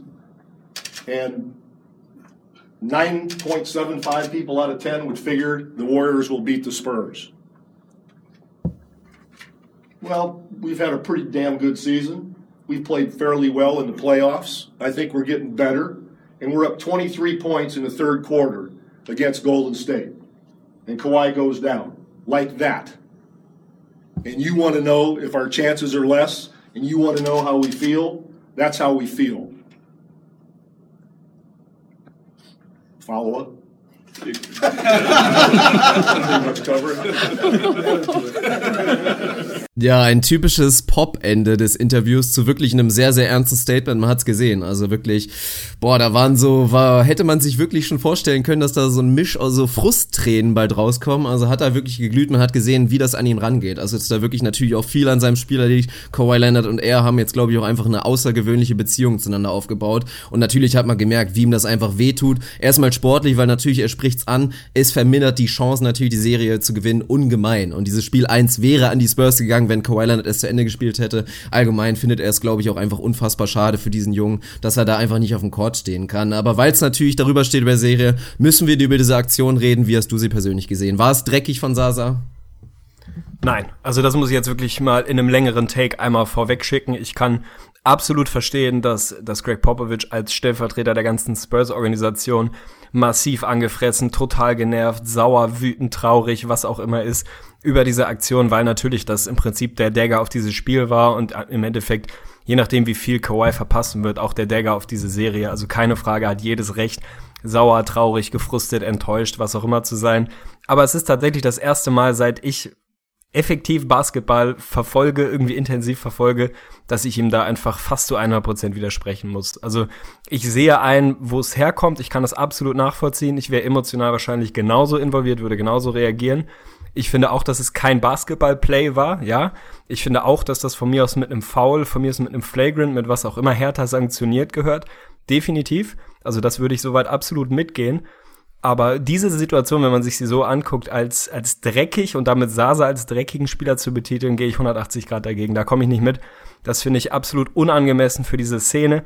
Es war unglücklich, es war super scheiße, es war mit Sicherheit keine Absicht. Also wer ihm da wirklich Absicht unterstellt, im Sinne von, der wollte seinen Fuß ohne hinzugucken genau dahinstellen, damit Kawhi drauf landet und sich verletzt, der ist im falschen Film. Also Absicht auf gar keinen Fall. Und für mich ist dreckig impliziert sowas wie Absicht. Dreckig heißt für mich, der wollte das oder wollte es provozieren oder hat das einfach locker in Kauf genommen. Das sieht nicht gut aus, das ist ein Closeout, den man so nicht machen darf, der Fuß gehört da nicht hin, das gehört sanktioniert. Aber da ernsthaft so zu tun, als sei das irgendwie Absicht und vielleicht im Hinterkopf so ein bisschen, jetzt renne ich mal zum Closeout, stell meinen Fuß mal ein bisschen anders als sonst, damit er da vielleicht rauffällt, der beste Spieler, der uns hier Riesenprobleme macht, da gehe ich nicht mit. Und das ist für mich das, was schon, schon de facto so sein muss, damit ich Sasa dreckig nennen kann. Wenn ich mir dieses Video, was danach rumgeht, anguck, dieses, guck mal, die dreckigsten Plays von Sasa Pichulia, das ist lächerlich. Ganz ehrlich. Also, das kannst du über fast jeden NBA-Spieler machen, so ein Video. Ich mache einen Case, dass zwei Drittel dieser Plays da nicht mal dreckig sind, sondern faul sind, wie sie vorkommen. Dass Sasa ein harter Spieler ist, ist auch keine Frage. Aber für mich ist das Wort dreckig, ist, ist einfach deplatziert. Das, das gehört für mich nicht dahin. Das unterstellt ihm Absicht und das, da, da gehe ich einfach nicht mit. Ja, interessant. Ich sehe es tatsächlich ein bisschen anders. Also ich stimme dir zu, dass ich auch nicht behaupten würde, dass Sasa Petrolia ein dreckiger Spieler ist. Also sehe ich vor allen Dingen auch genauso wie du, dass über jeden Spieler, vor allen Dingen wenn du irgendwie zehn Jahre schon in der Liga bist oder fünf plus, dann kannst du so ein Highlight oder so ein Lowlight-Tape machen mit irgendwie dreckigen Aktionen. Das hat jeder mal. Das kennt, glaube ich, auch jeder Sportler in so verbissenen Situationen. Da hat man einfach mal eine Aktion, die man im Nachhinein vielleicht auch nicht so wieder machen würde. Also aus Emotionen entsteht da einfach so ein kleines bisschen was. Das habe ich beim Fußball früher gemacht, du mit Sicherheit auch mal und ich denke, viele von euch euch, yep. in welchem Sport auch immer, werden sowas auch gemacht haben. Also von daher so weit zu gehen, irgendwie seinen Charakter zu hinterfragen, zu sagen, er ist irgendwie ein Riesenarschloch, geht für mich auch zu weit. Ich finde aber trotzdem, wenn man diese Aktion isoliert betrachtet, ist es für mich eine dreckige Aktion und auch keine normale Aktion. Man hat's gesehen, sein wirklich sein Closeout, sein Shot Contest war beendet, er nimmt die Hand hoch und dann macht er einen extra Schritt. Natürlich hatte er nicht geplant, ich stelle jetzt meinen Fuß dahin, damit der da drauf fällt und irgendwie seinen Fuß wieder umknickt und weiter verletzt ist. Aber für mich geht er mit diesem extra Schritt den er auf jeden Fall unnötigerweise gemacht hat, geht er einfach ein, dass Kawhi Leonard was passiert. Das ist so eine typische Aktion, so komm, so, ich gebe ihm vielleicht mal ein bisschen einen mit, wenn er den spürt, ist ja nicht so schlimm. Er wollte nicht, dass Kawhi Leonard sich dabei verletzt, aber er geht bewusst ein für mich, dass da was passieren kann und für mich ist es von daher auch eine dreckige Aktion. Ja, da gehe ich, da gehe ich genau in dem Moment einfach dagegen, weil das für mich impliziert, dass das eine bewusste Entscheidung ist. Da ist ein Riesenmensch, der zum Closeout raushasselt. Das ist eine unnatürliche Bewegung, ja, die gehört da nicht hin. Wie gesagt, bin ich voll dabei, ist kein Basketballplay. Aber wenn ich das ihm wirklich kritisch vorwerfen muss, dann muss ich unterstellen, dass er das in irgendeiner Art und Weise bewusst gemacht hat und zumindest ein, ich gebe ihm mal einen mit und ja, vielleicht landet er auf meinem Fuß, ohne dass ich es nach Absicht aussehen lasse. Und da gehe ich einfach nicht mit. Ganz ehrlich, drei Minuten später macht LeMarcus Aldridge die exakt gleiche Bewegung. Die exakt selbe Bewegung. Ich habe mir auch das im Replay nochmal anguckt. Es ist haargenau das gleiche. Mit dem Unterschied, dass der Shooter da nicht auf seinem Fuß landet und nichts passiert und niemand drüber redet. Also solche Plays gehören nicht auf den Platz, die gehören härter sanktioniert. Da muss die Liga in irgendeiner Art und Weise reagieren, weil es immer darum geht, wir wollen unsere Shooter irgendwie schützen. Absolut richtig. Und wie gesagt, ich kann den Frust voll verstehen. Aber für mich ist das so ein typisches Ding, wenn Kawhi da nicht auf seinem Fuß landet, redet dann nie wieder jemand drüber, wie eben bei LeMarcus Aldridge zwei Minuten später und wie es halt dreimal jedem Spiel passiert. Stephen Curry, also ich meine, der hat genau die Szene andersrum in der Position von Kawhi Leonard auch dreimal im Spiel. Sollte nicht so sein, ist aber so. Und weil das jetzt unglücklicherweise ausgerechnet Kawhi ist, ausgerechnet der Knöchel und der da drauf landet, sich dann so individuell an Sasa hochzuziehen, das finde ich einfach falsch. Das finde ich den falschen Weg. Aus Pops-Sicht kann ich es verstehen weil der natürlich ultra gefrustet ist. Ich meine, die spielen ein überragendes Spiel. Natürlich, wenn Kawhi das Spiel zu Ende spielt, gewinnen sie das. Dann will ich erstmal sehen, wie die Warriors reagieren. Dann bist du auf einmal in der Position, vielleicht eins der besten Teams aller Zeiten wirklich schlagen oder ärgern zu können. Ausgerechnet Kawhi, die haben eine ganz, ganz enge Bindung. Das ist kein großes Geheimnis. Das tut ihm wahnsinnig leid, das tut ihm weh, das kann ich total verstehen. Aber für mich ist einfach die Wortwahl, mit der darüber geredet wird, ist einfach die völlig falsche, weil immer irgendwie impliziert wird, dass es bei Sasa mindestens mal locker in Kauf genommen wurde, was ja schon heißt, diese Bewegung ist irgendwie bewusst. Ich stelle den Fuß jetzt mal dahin und dann gucken wir mal, was passiert. Und das, das sehe ich in der Szene einfach nicht. Ja, kann ich nachvollziehen. Für mich, wie gesagt, ein kleines bisschen anders. Also ich für mich kann das trennen und sagen, isoliert diese Aktion ist für mich dreckig, bedeutet aber nicht, dass Sasa Petulia ein Arschloch ist oder ein Charakterschwein oder irgendwie ein Dirty Player. Wie gesagt, für mich geht er bewusst ein mit dieser Aktion, dass er einfach ihm ein bisschen einen mitgeben könnte. Das bedeutet auch nicht, dass er ihn bewusst verletzen will. Aber für mich ist das einfach so dieser kleine Unterschied. Und das ist ja auch normal. Natürlich Heat of the Moment und er hat auch gar nicht viel Zeit zu überlegen oder zu reagieren. Aber für mich, wie gesagt, dieser zusätzliche Schritt. Sasa ist ein physischer Spieler und da gehört auch einfach einfach mal zu, wie gesagt, komm, lassen wir uns mal ein bisschen spielen oder selbst wenn ich ihn ein bisschen touchiere oder ihm eine kleine Schulter beim Closeout gebe, dann stört es ihn auf jeden Fall nicht. Es ist bitter ausgegangen, du hast natürlich völlig recht, wenn er ihn nicht trifft, kräht er keinen Hahn nach. Bei Curry ist es immer so ein kleines bisschen anders, der sucht ja ganz gerne den Kontakt beim Dreier, aber ich kann deine Argumentation nachvollziehen. Also wie gesagt, ich finde es auch falsch, so weit zu gehen, jetzt Sasa Pachulia wirklich als Sportsmann zu attackieren. Dafür ist die Beweislage einfach nicht deutlich genug, also dann müsstest du von ihm wirklich ein 10 Minuten Plus Video zusammenschneiden können mit nur schlimmen Aktionen und auch da würde ich dir einstimmen, dass viele von den Aktionen waren natürlich irgendwie ein bisschen grenzwertig, aber passiert halt mal. Das kannst du von einem David West so zusammenschneiden, das kannst du wahrscheinlich auch von einem, ja gut, bei den Spurs ist das vielleicht so ein Fall, da siehst du es relativ wenig, außer halt die alten Phasen mit einem Bruce Bowen und so weiter, aber in der neuen Generation sind die Spurs natürlich schon, ja, relativ faire Sportsmänner, muss man mal sagen. Aber von daher, für mich ist die Sache auch damit abgehakt, es ist extrem ärgerlich, weil wir eventuell sogar in Spiel 1 haben wir es gesehen, den potenziell besten Spieler dieser Serie verloren haben, das ist erstmal traurig. Und wir sollten einfach einfach alle hoffen, dass er schnellstmöglich zurückkehrt und wir irgendwie noch wirklich eine verdient Competitive Serie sehen. Ja, so ist es und ich glaube, das hoffen am Ende des Tages auch alle Warriors-Spieler, ob man ihnen das jetzt glaubt oder nicht. Das ist halt wieder so ein typisches Ding, wenn ich mir so ein bisschen ja die Twitter-Reaktion angucke, dann ist es natürlich gefundenes Fressen für die, die sowieso irgendwie alles, was die Warriors machen, als Wettbewerbsverzerrung und sonst wie sehen und die Refs haben auch noch ihnen geholfen, diesen Sieg zu holen. Also da habe ich dann schon wieder so einen Moment gehabt, wo ich dachte, ich lasse diese ganze Social-Media-Geschichte einfach sein. Ich gucke nach so einem Spiel da nicht mehr rein. Es ist einfach nur trist, welches Niveau da mittlerweile wirklich abgeht. Ich will trotzdem mal aufs Sportliche kommen, weil ich schon fand, dass es einfach ein hochgradig sehenswertes Spiel war. Natürlich vor allem in den Phasen, als Kawhi Leonard noch auf dem Platz war, der einfach ein unfassbares Spiel hatte.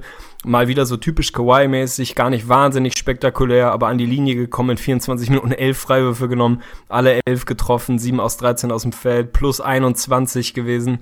Also einfach ein, ein überragendes Spiel gehabt und war letztlich auch der ja, der Grund dafür, warum die Spurs mit 20, 23, glaube ich, als er runtergegangen ist, geführt haben. Und drauf und dran waren dieses Spiel völlig verdient und völlig souverän zu gewinnen. Andersrum, die Warriors, also ich will da den Spurs keinen Credit wegnehmen, die einen guten Job gemacht haben, die für mich jetzt aber auch nicht, nicht außergewöhnlich, unfassbar großartig gespielt haben, sondern einfach das, was die Spurs können, sehr, sehr gut. Und die Warriors andersrum, also da, da war ja wirklich, das war von A bis Z desolat, die erste Halbzeit. Da hat man gesehen, die waren noch voll im Regular Season Modus. Wir sehen das immer mal, wenn Teams sehr, sehr lange Pause hatten, während ein anderes Team aus einer engen Serie kommt, die deutlich länger lief, die kompetitiver war. Die Warriors waren voll im Regular Season Modus, haben das so ganz loose, ganz locker hin und her gespielt, ohne die nötige Anspannung, ohne die nötige Energie ohne die richtige Rotation, wie ich finde. Also haben einfach noch komplett, als wäre es ein normales Regular Season Game, einfach so weitergespielt, wie man es vorher gemacht hat. Und die Spurs sind einfach schon im Playoff-Gang gewesen. Den brauchten die Warriors bisher noch nicht.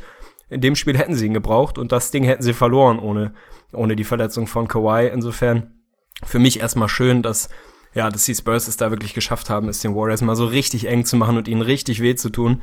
Auch wenn das dann leider Gottes nicht mit dem Sieg belohnt wurde, den sie sich verdient gehabt hätten. Aber in dem Moment, wo Kawhi runtergegangen ist, da hat man es gesehen. Das war wie Schalter an, Schalter aus. Was war es? Ein 18-0 Run. Und dann war eigentlich für die, von der Dramaturgie her eigentlich gefühlt auch schon klar, dass die Warriors das Ding früher oder später noch drehen, haben es hinten raus nochmal unnötig spannend gemacht. Aber im Prinzip im dritten Viertel haben sie dann auf einmal losgeballert, Kawhi war raus und dann war freie Fahrt. Also spektakuläres Spiel 1, das, das in jedem Fall. Definitiv. Und es hätte ja sogar noch ein anderes Ende geben können. Auch vor allem wirklich als Paddy Mills mal wieder wirklich da den Stil sich da kurz vor Ende holt und es fast nochmal spannend wird, dachte ich nochmal, wir sehen wirklich nochmal ein episches Ende. War leider nicht so. Man muss über das Sportliche reden und da gebe ich dir auch mal wieder leider ein bisschen recht, dass ich auch die Leistung der Warriors wirklich schwach finde. Also man kann jetzt natürlich irgendwie sagen, rostig oder aus dem Rhythmus. Man kann aber auch schlichtweg sagen, das war so ein bisschen überheblich. Also tatsächlich. Jo. Es war einfach so ein bisschen locker. Man hat es natürlich gesehen. Stephen Curry nimmt da so ein bisschen fragwürdigen Wurf, obwohl der natürlich two for One war, den er da wieder aus 35 Metern airballt. Es war einfach allgemein so ein bisschen loose. Rein taktisch gesehen haben die Warriors natürlich wesentlich zu viel Isolation gespielt, haben eigentlich genau das nicht gemacht, was sie so gut macht. Halt dieses extrem gute Ball-Movement, haben sich da viel zu sehr auf Einzelaktionen verlassen. Aber man muss natürlich auch sagen, dass es auch an den Spurs lag, die einfach gute Defense gespielt haben, hatten eine super Taktik, haben viel geswitcht, was gut aufgegangen ist, haben den Clay Thompson rausgenommen, haben vor allem ihm die Würfe so erschwert, dass er nicht seine normalen Dreier genommen hat. Fand ich sehr, sehr spannend. Clay Thompsons erste sechs Würfe alles Zweier. Also auch das sieht man wirklich nicht oft. Haben sie einfach gut gemacht und ansonsten Isolation provoziert und dann verwerft, äh, verwerfen auch mal einen Stephen Curry oder einen Kevin Durant. Also haben sie sehr, sehr gut gemacht und hinten raus hat's dann leider einfach nicht mehr gereicht, kam dann auch ein bisschen zu wenig von den Roleplayern. Wenn man drauf guckt, ein Paddy Mills geht eins aus acht, wenn der ein kleines bisschen mehr Glück hat, geht das Spiel eventuell anders aus. Ein LaMarcus Aldridge konnte hinten raus nicht mehr liefern, wird dafür wieder kritisiert, würde ich ihn auch ein kleines bisschen in Schutz nehmen. War auch ein bisschen schwierig. Mir gefällt LaMarcus Aldridge momentan sehr, sehr gut, hat ja genau wie Kawhi eine extrem gute erste Halbzeit wirklich gespielt. Hat er den, hat den Schalter wirklich umlegen können. Also was mir da vor allen Dingen gut gefällt, nicht wie er es vorher gegen die Rockets gemacht hat, postet er da irgendwie nicht fünf Sekunden auf und nimmt da irgendwie einen schwierigen Wurf. Es ist jetzt wirklich Position etablieren und dann schnelle Aktion. Und man sieht natürlich, das Spiel ohne Kawhi Leonard hat ihm enorm viel Selbstbewusstsein gegeben. Kommt da einfach viel besser in seine Aktion rein. Ja, gut, jetzt ist es halt die Frage, ob das jetzt alles ja, umsonst ist, diese ganzen sportlichen Diskussionen. Wahrscheinlich ist es das. Nichtsdestotrotz finde ich, sollte man sich mal einen Moment mit dem beschäftigen, was da sportlich passiert ist. Stimmt dir zu, Überheblichkeit ist da, glaube ich, das richtige Wort. Also ich glaube, es ist so eine Mischung aus einfach tatsächlich so ein bisschen der Rhythmus ist weg und dann einfach dieses Gefühl, wir spielen einfach so weiter wie vorher. Wir wurden bisher nicht in einem Spiel wirklich mal gefordert und dann kommt da auf einmal ein Gegner, der eine andere Qualität hat, der eine andere Intensität auf den Platz bringt und der sportlich einfach mir ein bisschen andere Looks gibt. Da kann ich tatsächlich Shoutout an, an Jungs von den Go-To-Guys, gibt es einen sehr, sehr interessanten Artikel zu, der sich primär mit dem beschäftigt, was in der ersten Halbzeit passiert ist, wo man einfach sieht, wie die Spurs es versucht haben, den Warriors weh, weh zu tun, indem sie diese ganzen Off-Ball-Screens einfach konsequent geswitcht haben, nicht so viele offene Würfe abgegeben haben und die einfache Lösung, die einfache Reaktion darauf wären im Prinzip relativ simpel. Das ist keine, keine Rocket Science. Mehr Pick and Rolls laufen lassen, dann kommst du auch in die richtigen Spots, dass du deine Shooter da wirklich in Position bringen kannst. Und das haben die Warriors einfach schlicht überhaupt nicht gemacht. Also einfach, ich weiß nicht, drei, vier, fünf Pick and Rolls gab es in der ersten Halbzeit mehr oder weniger gar nicht. Haben sich da wirklich ein bisschen auf ihr, auf ihr Chaos-Spiel irgendwie verlassen. Hat dann dazu geführt, dass sie reihenweise Turnover, auch wirklich schlimme Turnover produziert haben, weil dann irgendwie Draymond Green trotzdem versucht, mit irgendeinem so Backdoor-Cut Pass irgendwie dann jemandem im Post anzuspielen, wo der Weg einfach nicht frei war, also das ein bisschen erzwungen hat. Das hat dann einfach nicht richtig hingehauen. Currys Wurfauswahl nicht gut erste Halbzeit. Clay Thompson trifft schon seit ein paar Tagen nicht wirklich viel, hat aber einfach nicht die Looks bekommen. Und dann bist du halt schnell mal hinten. Dann hast du in der ersten Halbzeit für mich zu viel David West gespielt, für mich auch zu viel McGee gespielt, auch wenn ich den gerne mag. Aber hast da einfach die, ja, die, die Rotation nicht wirklich angepasst. Matt Barnes hat gefühlt ein komplettes Viertel gespielt, erste Halbzeit. Ich glaube, die Zahlen geben das nicht wieder, aber der war sehr, sehr lange drauf. Also die Warriors haben einfach lang gebraucht, um darauf zu reagieren um sich darauf einzustellen. Das haben sie dann zur Halbzeit gemacht. Auch in der Phase, als Kawhi noch auf dem Platz war, sind sie ja deutlich besser ins Viertel gekommen, haben so einen kleinen Run gestartet. Der wäre mit Sicherheit nicht so ausgeartet, wie es dann ist. Aber du hast schon gesehen, dass sie reagiert haben in der Halbzeit, dass sie die Pace hochgefahren haben, das Tempo hochgehalten haben. Weil natürlich ist das das, wie die Warriors diese Serie gewinnen. Wenn du die Pace hochhältst, wenn du da wirklich ein ja, so, so ihr, ihr normales kreatives Chaos in der Offense irgendwie spielen kannst, dann bist du, bist du meilenweit besser als die Spurs. Aber wenn die Spurs da dir mal ein paar andere Looks geben, und das haben sie sehr, sehr gut gemacht, also auch Shoutout an Pop, ist jetzt auch keine Rocket Science, aber ist einfach was, ja, was die Warriors so anscheinend nicht erwartet haben oder nicht wussten, wie sie damit umgehen, haben versucht, ihren Stil trotzdem durchzudrücken. Der hat dann nicht funktioniert. Also für mich haben die Warriors da zu spät reagiert, hätten viel früher in einem Timeout sich was anderes überlegen müssen und das nicht einfach so laufen lassen müssen, weil im Prinzip absehbar war, dass das in der Form so heute nicht funktioniert. Naja, dann kam die Verletzung und dann ist alles anders gelaufen. Aber für mich ein interessanter Ansatz der Spurs, die einfach mal wieder gezeigt haben, dass wir sie immer wieder unterschätzen. Immer und immer wieder und jeder von uns. Es ist einfach so. Ja, so ist das. Also was sie da wirklich wieder abgebrannt haben für ein Feuerwerk in der ersten Halbzeit und das, wie gesagt, mit einem Team, was nicht so komplett ist. Das ist nicht dieses First-Team, mit dem man sagt, man geht jetzt irgendwie bewusst in einem Championship-Window, geht man jetzt zwei, drei Jahre daran. Da fehlt noch was und da wird auch noch was kommen. Also die Spurs werden, Stand jetzt einfach, die werden noch besser werden in den nächsten Saisons. Die werden nächste Saison besser werden, in den nächsten zwei Saisons wahrscheinlich auch noch mal wieder besser. Also von daher, es ist immer wieder schön zu sehen. Wir können einfach nur hoffen, dass Pop so lange wie möglich weitermacht und nicht irgendwie in die verfrühte Rente gehen will oder in die wohlverdiente Rente eher. Da muss man einfach drauf hoffen. Ansonsten fand ich es auch extrem spannend, dass die Warriors da wirklich groß geblieben sind. Auch allgemein, dass ein Sasa Pachulia 25 Minuten spielt. Also hätte, glaube ich, kaum jemand erwartet. Im Nachhinein wäre es, glaube ich, ein Fehler gewesen, natürlich, wenn das Spiel zu Ende gegangen wäre. So hat sich's letztendlich ausgezahlt. Würde mich natürlich jetzt interessieren, inwiefern das irgendwie daran lag, dass halt Mike Brown die Zügel in der Hand hatte oder ob das ganz bewusst die Marschroute von einem Steve Kerr war. Hat man ja auch in der Regular Season schon gesehen, dass er eigentlich aktuell gerne groß spielt und ungerne irgendwie auf das Death Lineup oder auf das Mega Death Lineup geht. Jetzt ist es natürlich auch noch ein Faktor, dass Andre Iguodala potenziell raus ist für Game 2. Sein MRI war ja negativ, glücklicherweise für die Warriors. Also das wäre natürlich echt auch nochmal ein Faktor gewesen, wenn du in der Serie jetzt auf einen Andre Godala verzichten musst und halt eben nicht mehr das gewöhnliche Death Lineup spielen kannst. So war es am Ende ein Sean Livingston, der extrem wichtige Minuten gespielt hat. Oh ja. Aber ja, das ist also hat er wieder extrem gut gemacht, muss man sagen. Das ist halt dieser super Luxus, den du da haben kannst. Du brauchst ihn phasenweise oder über wirklich über einen Stretch von fünf, sechs Spielen brauchst du ihn gar nicht und dann ist er einfach auf einmal da und gibt dir wieder mit seiner Länge. Er hat einfach diese Skills und die sind manifestiert und die wird er immer liefern können. Unfassbar geiler Typ und ein ja unglaublicher Luxus, ihn da wirklich immer wieder reinschmeißen zu können. Ja, gar keine Frage. Also das ist natürlich ein Luxus, den nicht viele Teams haben, beziehungsweise den eigentlich überhaupt kein anderes Team hat, da nochmal so Qualität nachzuliefern und einfach einen, einen völlig anderen Look nochmal zu geben. Also im Prinzip hat Sean Livingston das Spiel ja vor allem beeinflusst, indem er hinten spät im vierten Viertel zwei, drei Offensive Rebounds, die wahrscheinlich nicht mal so zählen, aber irgendwie so Tip-Outs nochmal geholt hat. Diese eine Sequenz, als ich glaube Curry einen Dreier brickt, dann Rebound Livingston, Kickout zu Durant, der den Dreier brickt, Rebound Livingston, Kickout zu Curry, der ihn dann endlich reinknallt. Also das ist natürlich was, davon reden die Warriors immer wieder, so win the possession game, wenn du es schaffst, ansatzweise so viele Possessions zu haben wie der Gegner, sprich nicht so viele Turnover produzierst und gut am defensiven und möglichst offensiven Ende reboundest, dann wirst du dieses Team nicht schlagen, weil sie dann einfach so effizient sind, so viel Firepower haben, dass du das nicht mehr kompensieren kannst. Ich glaube, sie haben das Possession Game, wenn man so will, knapp verloren, aber eben knapp. Wenn sie da eng dran sind, dann ist es was, dann ist dieses Team offensiv einfach so effizient und so gut, dann wirst du sie kaum schlagen und auch Curry hatte ja wieder eine Phase gestern oder vorgestern oder wann auch immer es war, Sonntag, glaube ich, in der er einfach brachial heiß gelaufen ist, wo er alles reingeknallt hat, wo er auf einmal wieder der Curry war, den wir die letzten Jahre gesehen haben es ist dann halt einfach wahnsinnig schwierig, so ein Team zu containen. Dass Sasa so viel gespielt hat, fand ich auch überraschend. Mike Brown hat es im Postgame-Interview dann auch irgendwie begründet, weil er meinte, gerade im dritten Viertel hat ihm es gut gefallen, ins, insbesondere die Defense von Sasa gegen LeMarcus Aldridge, als er einen guten Job gemacht hat, einen Block geholt hat und ihn ja einfach ein bisschen aus seinem Rhythmus gebracht hat.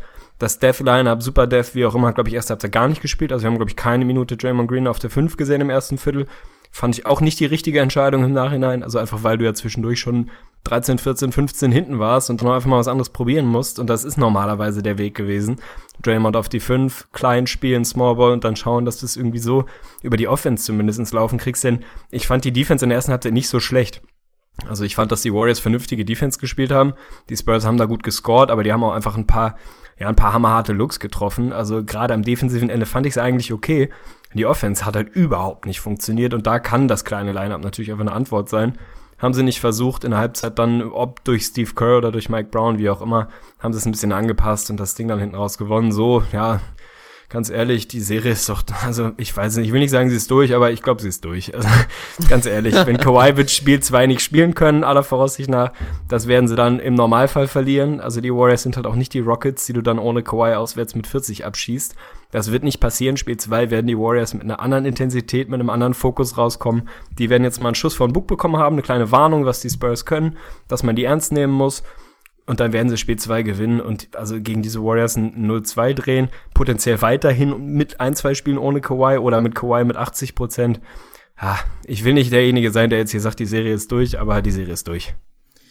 Ja, ich befürchte es leider auch. Also das ist einfach, ich erwarte auch jede Menge Adjustments, also so wie die Warriors wirklich in der ersten Hälfte gespielt haben, das werden wir nicht nochmal sehen. Also klar haben die Spurs da bewusst Probleme attackiert und zum Beispiel auch LaMarcus Aldridge ist einfach ein Problem defensiv für die Golden State Warriors, da können sie relativ wenig dagegen setzen. Draymond Green ist natürlich ein unfassbarer Verteidiger, aber war auch so ein kleines bisschen Vogelwild da unterwegs in der ersten Halbzeit, hat er überall geholfen, wo er vielleicht gar nicht hätte sein müssen, hat er so ein bisschen für Verwirrung gestiftet, dann stand da ein Sasad neben, wusste gar nicht mehr, mehr, was passiert. Das war so ein bisschen ein kleines bisschen eigenartig. Aber genau diese Sachen werden sie, glaube ich, ausloten können und schon alleine offensiv. Du hast es ja angesprochen. Wenn wir einfach ganz normalen Pick-and-Roll-Basketball gesehen hätten mit einem Stephen Curry, und da muss man ja auch nochmal dazu sagen, natürlich mal wieder eine sensationelle zweite Hälfte gespielt hat, down the stretch wirklich, was er da wieder für Würfe getroffen hat, unfassbar. Also natürlich extrem stabil.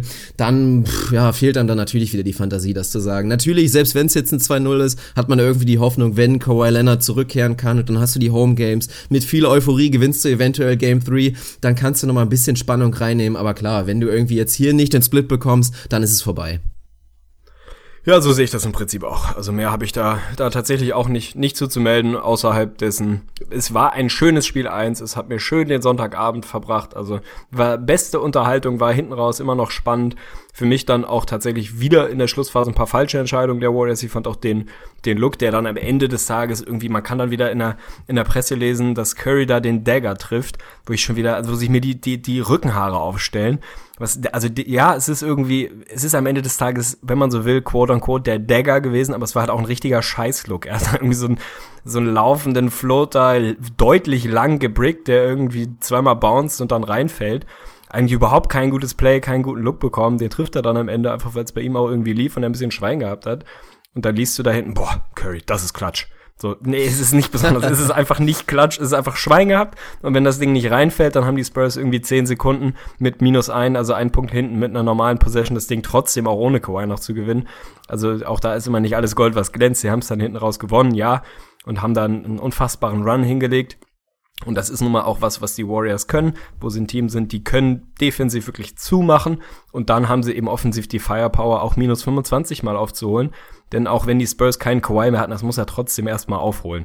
Also da musst du dann schon deine Würfe treffen und da haben sie halt die Jungs für, obwohl Clay Thompson kein Scheunentor trifft aktuell. Aber dann ist halt jetzt noch ein Kevin Durant dazu da, der da letztes Jahr nicht da war. Und dann wird's halt verdammt schwierig. Es ist einfach ein höllengutes Team, da kommst du nicht drum rum. Ja, das stimmt. Wobei ich es wirklich beeindruckend fand, wenn man sich jetzt vorstellen könnte, dass die Spurs wirklich mit viel Momentum jetzt einfach weiter in die Serie gehen. Was wirklich erstaunlich war, auch ja schon als Kawhi noch im Platz stand, hatte man ja immer wieder das Gefühl, jetzt kommt der Run der Warriors und die Spurs haben es wirklich immer wieder geschafft, gegenzuhalten und den ja. Abstand wieder wirklich zu vergrößern. Also das hat mich wirklich überrascht, weil man wirklich mehrmals das Gefühl hatte, okay, Momentum swingt jetzt und spätestens dann irgendwie im dritten Viertel haben die Warriors ihre erste Führung. Und das war halt dann nicht der Fall. Also wie gesagt, wäre wär auf jeden Fall gut zu Ende gegangen und dann hätten wir natürlich eine mega spannende Serie und dann, ja, wäre ich auch gespannt gewesen, wie wir uns jetzt darüber unterhalten hätten. Also da hätte es, glaube ich, schon die ersten gegeben, die da potenziell auch auf so einen Spurs in sieben oder was auch immer gegangen wären. Ja, sehr, sehr schade. Da wäre ich natürlich nicht mitgegangen, also auch das wäre mir dann zu schwarz-weiß, aber du hast völlig recht, also das, es schwingt halt auf und ab und es ist zwischen, zwischen überragend und katastrophal pendelt es halt innerhalb von wenigen Minuten. So ist die NBA, so ist die Medienwelt, so ist sie in allem, so ist sie insbesondere im Sport. Insofern ist auch das wieder sehr nah beieinander, dass die Warriors jetzt wieder das Team sind. Boah, Alter, die haben die Ultraserie der Spurs gebrochen. Wenn sie es halt knapp verloren hätten, dann wäre wieder, boah, die Spurs, wahrscheinlich gewinnen sie jetzt die Serie. es ist, so ist es halt. Irgendwie macht das auch aus, aber so ein bisschen, ein bisschen so gesunder, gesunder Grauton in der Mitte ist, glaube ich, das, worauf wir uns dann einigen können. Ja, Junge, aber wenn man jetzt gar nicht mehr überreagieren darf, dann sind die Playoffs ja nur langweilig. Darf man, Von darf daher, man, darf man, das unbedingt. muss man jedem lassen. Auch wir hätten das vielleicht ein Absolut. bisschen überreden müssen. Von daher, also hoffen wir einfach mal, keine Ahnung, vielleicht gibt's ja so ein bisschen ausgleichende Gerechtigkeit und einfach einer verrenkt sich kurz mal den Daumen, nichts Schlimmes von den Warriors und fällt mal ein Spiel aus, dann wäre das ja irgendwie nicht schlecht. Spocks Titel Dirk Funk wünscht Warriors Verletzung. Bam, Ja, so sieht's aus. Ja. Richtiger Assi bin ich, ein Charakterschwein. Also steck mich mit Sasa Pachulia in die unterste Dirty. Schublade und schließ ab, Alter. Dirty Dirk, ey, also das, das, das ist nicht gut. Das ist schon okay. Ja, sehr gut. Dann haben wir das auch abgehakt. Dann würde ich sagen, sind wir gespannt, was heute Nacht passiert. Also wir haben uns relativ deutlich geäußert. Wir gehen natürlich ganz stark davon aus, dass das eine deutsche Blowout. Niederlage wird. Ja, kann man mal sagen. Also wirklich, wenn man da Bet and Win mäßig auf einen Sieg plus 20 rechnet, bin ich mal gespannt, was man da für eine Quote bekommen würde. Wir spielen selber nicht, von daher wissen wir es nicht. Könnt ihr uns ja gerne mal in der Gruppe schreiben. Aber ja, hoffentlich wird es nicht zu deutlich. Und dann sind wir gespannt, wie es im Osten natürlich weitergeht in Game One. Aber dann sind wir jetzt beim feierlichen Moment angekommen. Unsere Off-Topic-Rubrik jetzt Oh lala, ich hab. Bock. Also hier auch mal wieder der Aufruf. Wer wirklich uns nur hört, weil er was von Basketball mitbekommen möchte und unsere privaten Geschichten oder unsere allgemeinen Meinungen über Nicht-Basketball-Themen absolut nicht hören müsse, der kann jetzt gerne ausmachen. Wir bedanken uns für die Aufmerksamkeit, war jetzt auch eine Stunde acht. Das kann man schon mal ausschalten jetzt. Aber alle anderen, die natürlich gerne dranbleiben wollen, macht das. Es wird, glaube ich, ganz spaßig. Das Prinzip der neuen Rubrik und sie nennt sich die wirklich wichtigen Fragen des Lebens mit Tegli und Fünkli. Da geht's darum, wir haben uns jetzt beide in unserem mobilen Telefon eine Notiz angelegt und da werden wir wirklich, ihr werdet es kennen, manchmal wirklich Alltagsmomente, da kommen einfach so wirklich ganz wichtige kleine entscheidende Fragen auf, über die man dann nachdenkt. Oft hat man vielleicht mal keinen an der Seite, der mit einem drüber reden kann. Von daher haben wir uns jetzt vorgenommen, wenn wir so einen Moment haben, dann zücken wir das iPhone oder was auch immer. Es gibt auch Vodafone und irgendwie Samsung oder so. Oder Vodafone vor allem. Nokia. Es gibt Der Handy. Nee, nee, ich hab, ich hab ein iPhone und du, ich hab ein Vodafone.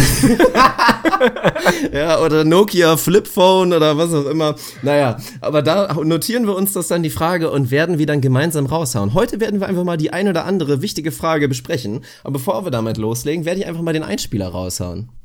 Oh ja, ich hab Angst. Wer ist eigentlich der Vögli?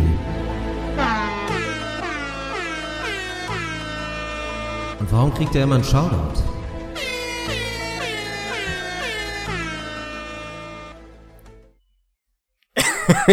Also, erstmal Shoutout an dich, sensationell. Ich habe trotzdem eine, eine Petition an dich oder eine Aufgabe, eine Challenge. Es ist im Prinzip eine Challenge. Ja. Den nächsten Einspieler, den du produzierst, hast du offizielles Rap-Airhorn-Verbot. Also da will ich deine Kreativität mal in eine andere Richtung kanalisiert sehen. Kein Airhorn. Ja, ist ein bisschen eindimensional. Also so ein bisschen, so einen leichten Bradley Beal habe ich doch in mir drin. Naja, es ist doch völlig in Ordnung. Also alle haben es verstanden. Das war jetzt so ein kleines Beispiel. Das werden sich wahrscheinlich viele von euch öfter nochmal fragen. Wir haben es irgendwann, das sagen wir immer wieder, in Episode, was auch immer, 23, hat Arne es einfach mal rausgehauen. Ich war sehr, sehr unglücklich mit ihm. Ja, Schande ich glaube, die, die Episode ist tatsächlich in der Versenkung verschwunden. Also wir werden diese Frage auch nicht beantworten. Es gilt einfach jetzt nur mal so ein bisschen als Beispiel. Ja, finde ich gut. Es bleibt einfach ein ewiges Mysterium. Es geht niemandem was an, wer der Vögel ist. Ich habe es einmal aus Versehen verraten. Da hatten wir noch nicht ganz so viele Hörer wie heute, zum Glück. Also vielleicht, vielleicht können wir dieses Mysterium weiter aufrechterhalten. Gut, dann fangen wir doch einfach mal an. Also du hast dir noch keine Notiz gemacht, habe ich mitbekommen?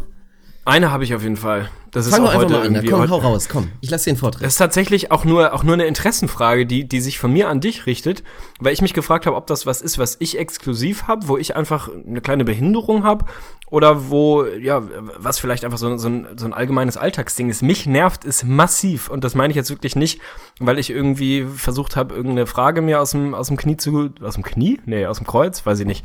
Also irgendwoher eine Frage, äh, eine Frage aus den Rippen zu schneiden, sondern mich macht es wahnsinnig und zwar wirklich wahnsinnig, wenn das Klopapier falsch rum auf dem Halter hängt und sozusagen Mhm. nach hinten abrollt, also Richtung Wand hin und nicht nach vorne. Boah. Das macht mich absolut wahnsinnig. Ich könnte ausflippen, wenn Ja. das nach hinten, ich weiß nicht wieso, auf öffentlichen Toiletten oder wenn ich irgendwo auf einer WG-Party oder sonst wo bin. Ich muss es und das ist wirklich ein Zwang. Ich kann dieses Badezimmer nicht verlassen, ohne das abzunehmen, umzudrehen und richtig hinzuhängen. Es, es geht nicht. Ich weiß nicht, ist es nur bei mir? Hast du das auch? Ist das einfach, ich finde, das ist so eine, so eine Form des menschlichen Miteinanders. Man hängt das doch, man hängt das doch nach vorne abrollen dahin. Warum würde ich das denn andersrum dahin hängen? Das macht für mich überhaupt keinen Sinn. Boah, ich werde auch immer wahnsinnig. Also ich kann es wirklich gar nicht Das ist nachvollziehen. schön, das Aber das beruhigt. ist so geil. Allgemein wirklich auf der Toilette. Die Leute sind einfach nicht bereit, irgendwas zu machen. Also es gibt ja auch mal, dass das wirklich aus Versehen passiert. Und dann ist das immer so, Ja, okay, gut, lass ich halt so. Statt einmal kurz eine Sekunde das irgendwie umzudrehen. Was ich auch sehr, sehr heftig finde, da gibt's auch viele Leute. Meine Freundin gehört tatsächlich auch dazu, die es einfach nicht schaffen, wenn eine leere Toilettenpapierrolle da jetzt gerade dran ist. Wer auch immer schuld ist, wer auch immer vergessen hat, es irgendwie jetzt auszuwechseln. Die dann nicht kurz auszuwechseln und eine neue, neue Rolle wirklich einzuhängen, sondern einfach die neue Rolle dann daneben hinzulegen und die leere bleibt trotzdem liegen. Das macht mich mindestens genauso wahnsinnig. Ja, das ist natürlich der Klassiker, das kennt, glaube ich, jeder und das ist einfach was, was ich glaube, was, was die Menschheit evolutionär nicht mehr lösen wird. Also wir werden in, in ein paar Jahrzehnten wahrscheinlich so weit sein, dass wir die ersten bemannten Sonden auf den Mars schicken und menschliches Leben auf den Saturn heranzüchten können. Aber es wird immer noch diese Idioten geben, die das letzte Klopapier auf dem Schacht benutzen und es nicht schaffen, die neue hinzustellen. Das wird immer so bleiben. Das sind manche Dinge, die sind einfach im Mensch offenbar im Organismus evolutionär angelegt und nicht veränderbar. Das, es funktioniert nicht, da ist keinerlei Lernfähigkeit. Geht einfach nicht. Ich glaube, da muss man einfach dann sich auch mal mit, mit abfinden und das so hinnehmen. Das wird sich niemals ändern. Das ist geil. Es gibt so viele Themen. Für mich ist das gerade so ein bisschen wie so eine Mindmap. Nächste Sache ist für mich, warum gibt es eigentlich immer noch einlagiges Toilettenpapier? Also es gibt wirklich einfach nichts Schlimmeres, wenn du irgendwo auf einer Raststätte bist, du hast eh schon keinen Bock auf dieses voll ranzige Klo zu gehen, dann kriegst du es irgendwie hin, da ja das irgendwie zu erledigen, wenn du Nummer Nummer zwei gehen musst unterwegs, ist eh eine schlimme Sache, unterwegs Nummer zwei zu gehen und dann hast du dieses einlagige Toilettenpapier, bist danach wund ohne Ende am besten oder es klappt einfach nicht, eine Vollkatastrophe. Sollte man verbieten.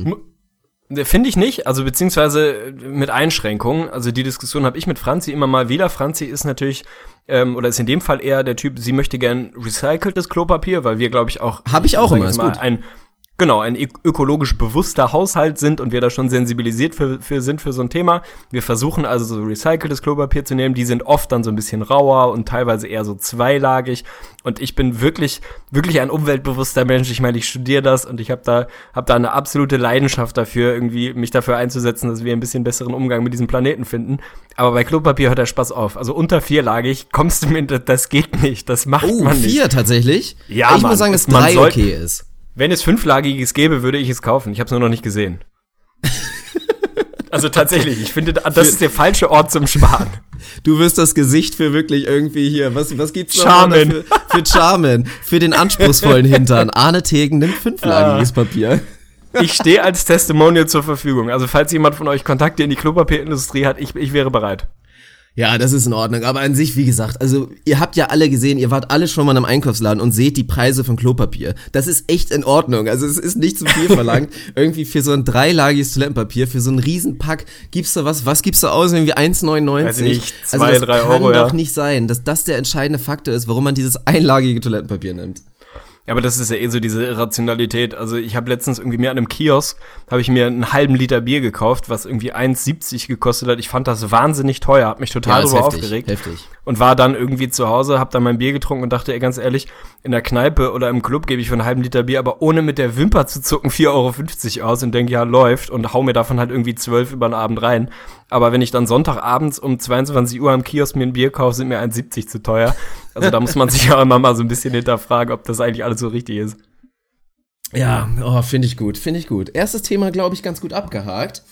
Dann ähm, gehen wir, machen wir einen kleinen Bruch, oder? Dann fange ich mal mit meiner ersten Sache an. Ja, mach mal, hau mal raus. Frage, Frage für mich an dich und natürlich auch alle. Also diese Fragen können wir auch gerne vielleicht mal unter Off-Topic gekennzeichnet in der Oh, Gruppe unbedingt, thematisieren. unbedingt. Was ist eigentlich mit Leuten los, die immer, wenn bei Facebook so eine, so eine Neuigkeit kommt, zum Beispiel Arne Tegen ist in einer Beziehung mit Franzi. Was ist mit den Leuten los, die da drunter schreiben, hey, viel Glück, ich wünsche euch alles Gute. So, Alter, was ist da los?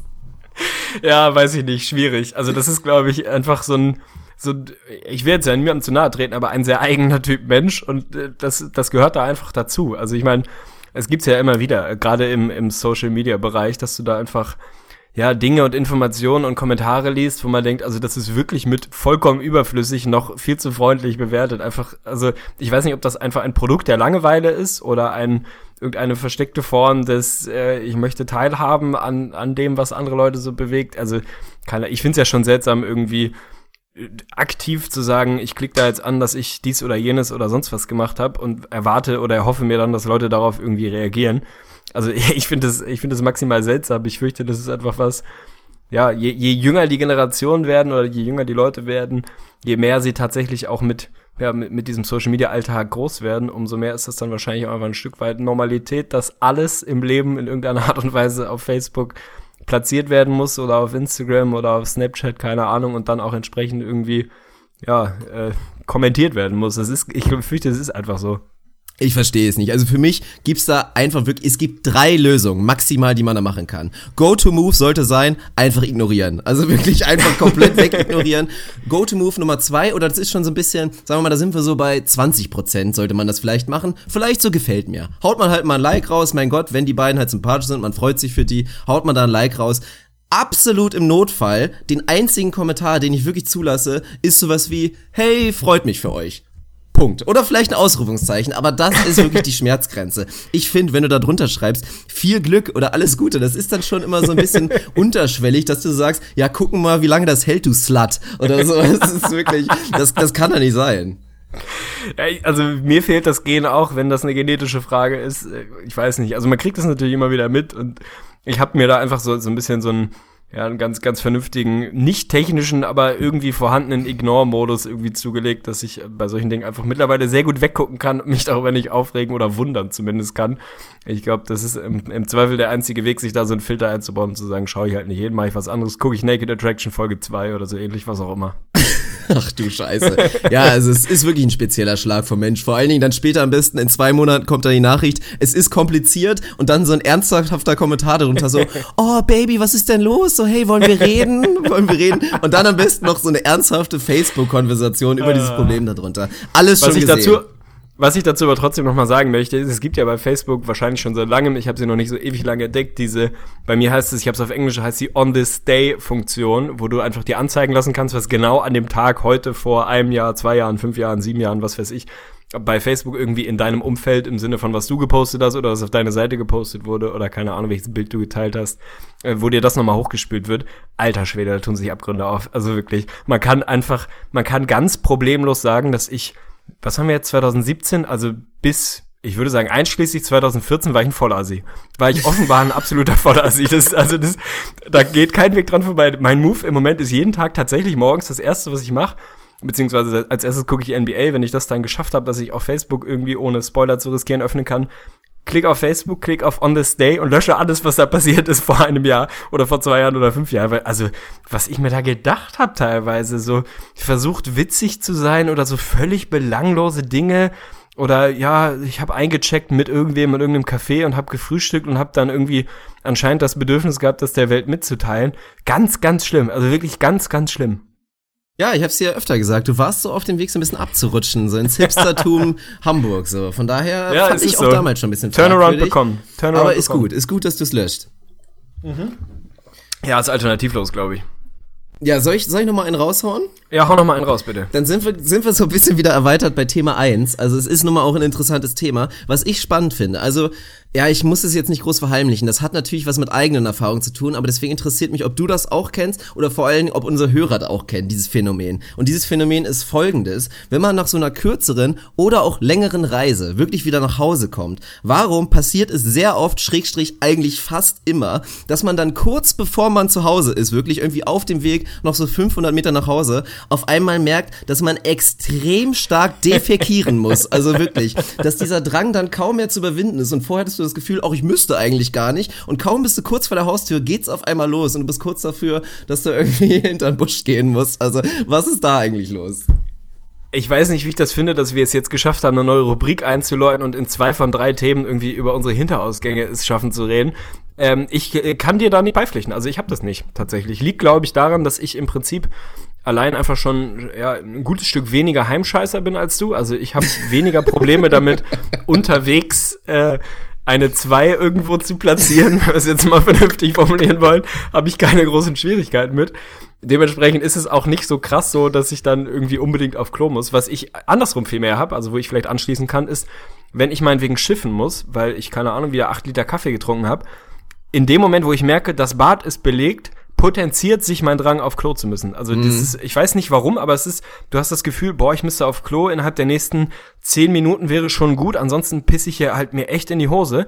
Dann willst du die Badezimmertür aufmachen, merkst, oh, es ist zu, und dann werden aus diesen zehn Minuten sieben Sekunden und wenn du dann nicht direkt auf Klo gehst, dann läuft Ja. der Kram einfach vorne raus. Also das ist ein, muss, muss einfach so eine psychosomatische, weiß ich nicht, Blasenfunktion sein, die einfach dazu führt, dass wenn du nicht kannst, dann musst du unfassbar dringend sofort und wenn Mhm. du könntest, dann hättest du noch ein bisschen Zeit. Warum ist das so? Ja, pf, keine Ahnung. Also das ist wirklich, wirklich spannend. Also ich weiß auch nicht, also was diese Hinterngeschichte angeht, würde ich sagen, ich habe das Gefühl, dass da irgendwie ein GPS-Sender irgendwo drin ist. Ansonsten ist da natürlich, glaube ich, auch viel psychosomatisch. Also das ist schon klar. Harndrang, man kann ihn unfassbar kontrollieren und dann auf einmal geht's los. Also es ist, es ist spannend. Gerne Rückmeldung dazu. Ja, finde ich auch gerne Rückmeldung dazu. Die Rubrik hat sich auf jeden Fall bewährt und qualifiziert zur sofortigen Wiederholung in den nächsten Episoden. Finde ich sehr, sehr gut. Ja, dann machen wir auch einfach mal dicht. Wir wollen hier nicht zu viele Nuggets raushauen. Drei Fragen, drei wichtige, wirklich wichtige Fragen des Lebens beantwortet. Wir werden es auf jeden Fall demnächst wieder raushauen. Wie gesagt, wir haben es immer wieder. Ihr könnt auch gerne mal, also wenn ihr irgendeinen Vorschlag für uns habt, dann könnt ihr uns gerne mal bei Facebook irgendwie schreiben. Nehmen wir eventuell auch mit auf. Und ansonsten werdet ihr auf jeden Fall wieder Themen von uns bekommen, sobald uns was auffällt. So ist es. Sehr gut. Bind dich noch mal ab, wirklich. Also freut euch noch mal auf das eine oder andere Rap-Air-Hörnchen. Und dann ist die Folge auch vorbei. Wer ist eigentlich der Vögli? Und warum kriegt er immer einen Shoutout?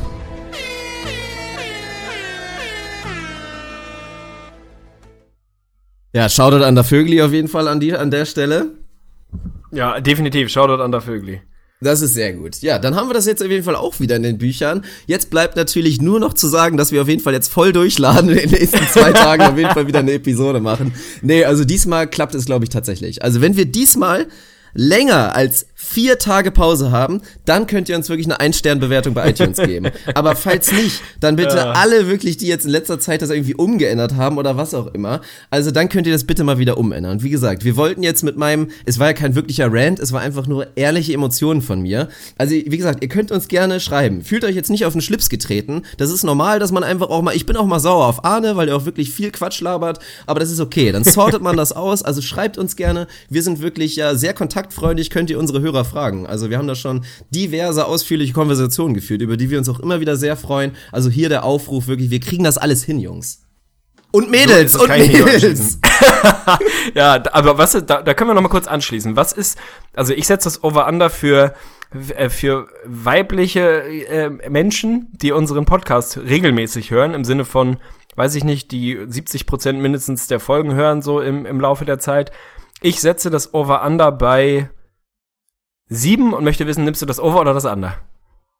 Sieben Frauen insgesamt. Ja. Oh nee, da gehe ich deutlich drüber. Also ich würde schon Ja, behaupten wollen, dass von unseren Hörern mindestens na, mindestens zwei Prozent, maximal drei Prozent weiblich sind. Und das würde ja schon Okay. deutliches Over Dann wären es deutlich mehr. Ja, ja, okay. Ja. Schau an. Ja, äh, interessant, finde ich interessant. Also ich glaube, es gibt, glaube ich, ein paar Mitglieder in der Gruppe.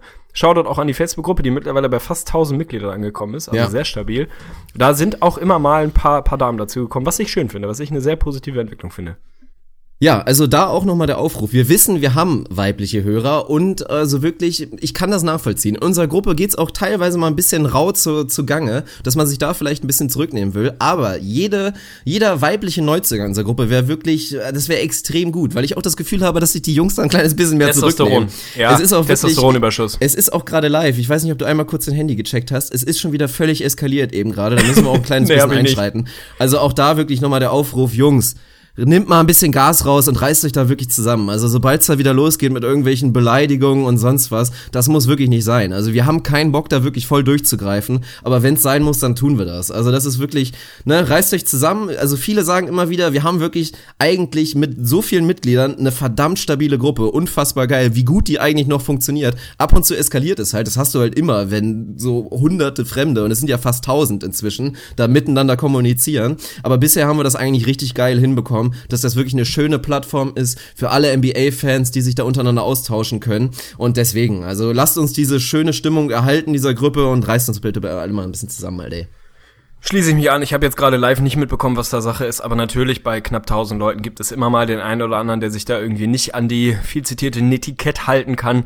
Mich nervt es ein bisschen und ich bin absolut bei dir. Wir wollen da wirklich eine Plattform bieten und wir im Sinne von, wir waren halt die, die die Idee hatten und die die Gruppe aufgemacht haben. Ansonsten halten wir uns da ja wirklich sehr, sehr zurück und sorgen oder hoffen eigentlich, dass, dass diese Community das einfach selbst reguliert und man sich untereinander organisiert, austauscht über die NBA. Offenbar ist da Riesenbedarf, sonst wäre diese Gruppe nicht in kurzer Zeit so dermaßen durch die Decke gegangen, wie sie das eben ist, weil Leute Lust haben, sich über die NBA auszutauschen, auch Lust haben, hier und da mal einen Scherz, immer einen Spruch zu drücken. Alles völlig okay, aber lass die scheiß Schimpfworte weg, lass diese persönlichen Anfeindungen weg. Ich habe keinen Bock da, mich wirklich hinzusetzen und Leute rauszukicken und andauernd zu ermahnen. Ich mache es nur, wenn ich es zufälligerweise sehe, weil ich eigentlich glaube, dass die Gruppe das in sich klären kann und wir da nicht irgendwie groß als als Moderatoren auftreten müssen. Hin und wieder müssen wir das, weil Leute das einfach nicht auf die Kette kriegen, sich so an ein paar paar ganz grundlegende, grundlegende Dinge des menschlichen Miteinanders zu halten. Also wer da was mitkriegt, was irgendwie ungeil ist, versucht das unter euch zu klären. Wir wollen da eigentlich nicht einschreiten, machen es, wenn es sein muss. Und ansonsten alle, bevor sie, bevor sie auf Absenden drücken, nochmal locker durch die Hose atmen und gucken, ob man irgendwie das eine oder andere Schimpfwort vielleicht auch ersetzen kann und sich ein bisschen, bisschen vernünftig ausdrücken kann. Davon lebt so eine Gruppe am Ende. So ist die Sache. Also alle mal schön tief durchatmen, eine Runde Bianco von dem Huren und Reden Bianco. anmachen, dann ist die Laune auch direkt wieder ein So bisschen ist besser. es. Und jetzt machen wir das Ding dicht. War eine schöne Episode. Ich freue mich auf die nächste mit dir, Arne. Wünsche dir noch einen schönen regnerischen Tag. Ich gehe gleich noch mal ein bisschen in die Sonne. Ja, toll. Ich wollte eigentlich zum Tennis. Das sieht gerade so aus, als würde sich das, würde sich das erledigen. Das ist einfach nur ätzend. Ich hasse Hamburg für sowas. ja, so ist es nun mal. Komm nach Köln, dann ist die ganze Podcast-Sache auch ein bisschen besser. Also macht's Machen gut. wir. Wir wünschen euch eine schöne Woche. Wir melden uns zeitnah wieder. Skur, skur, brr, brr. Schaut dann an alle. Haut rein. Bra.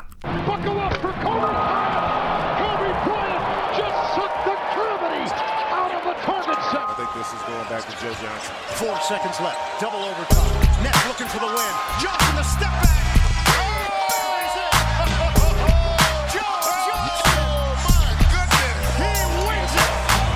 Spencer wants a timeout.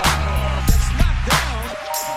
And reset. Nowitzki again for the lead. Bang! Ins Gesicht von Staudemeyer.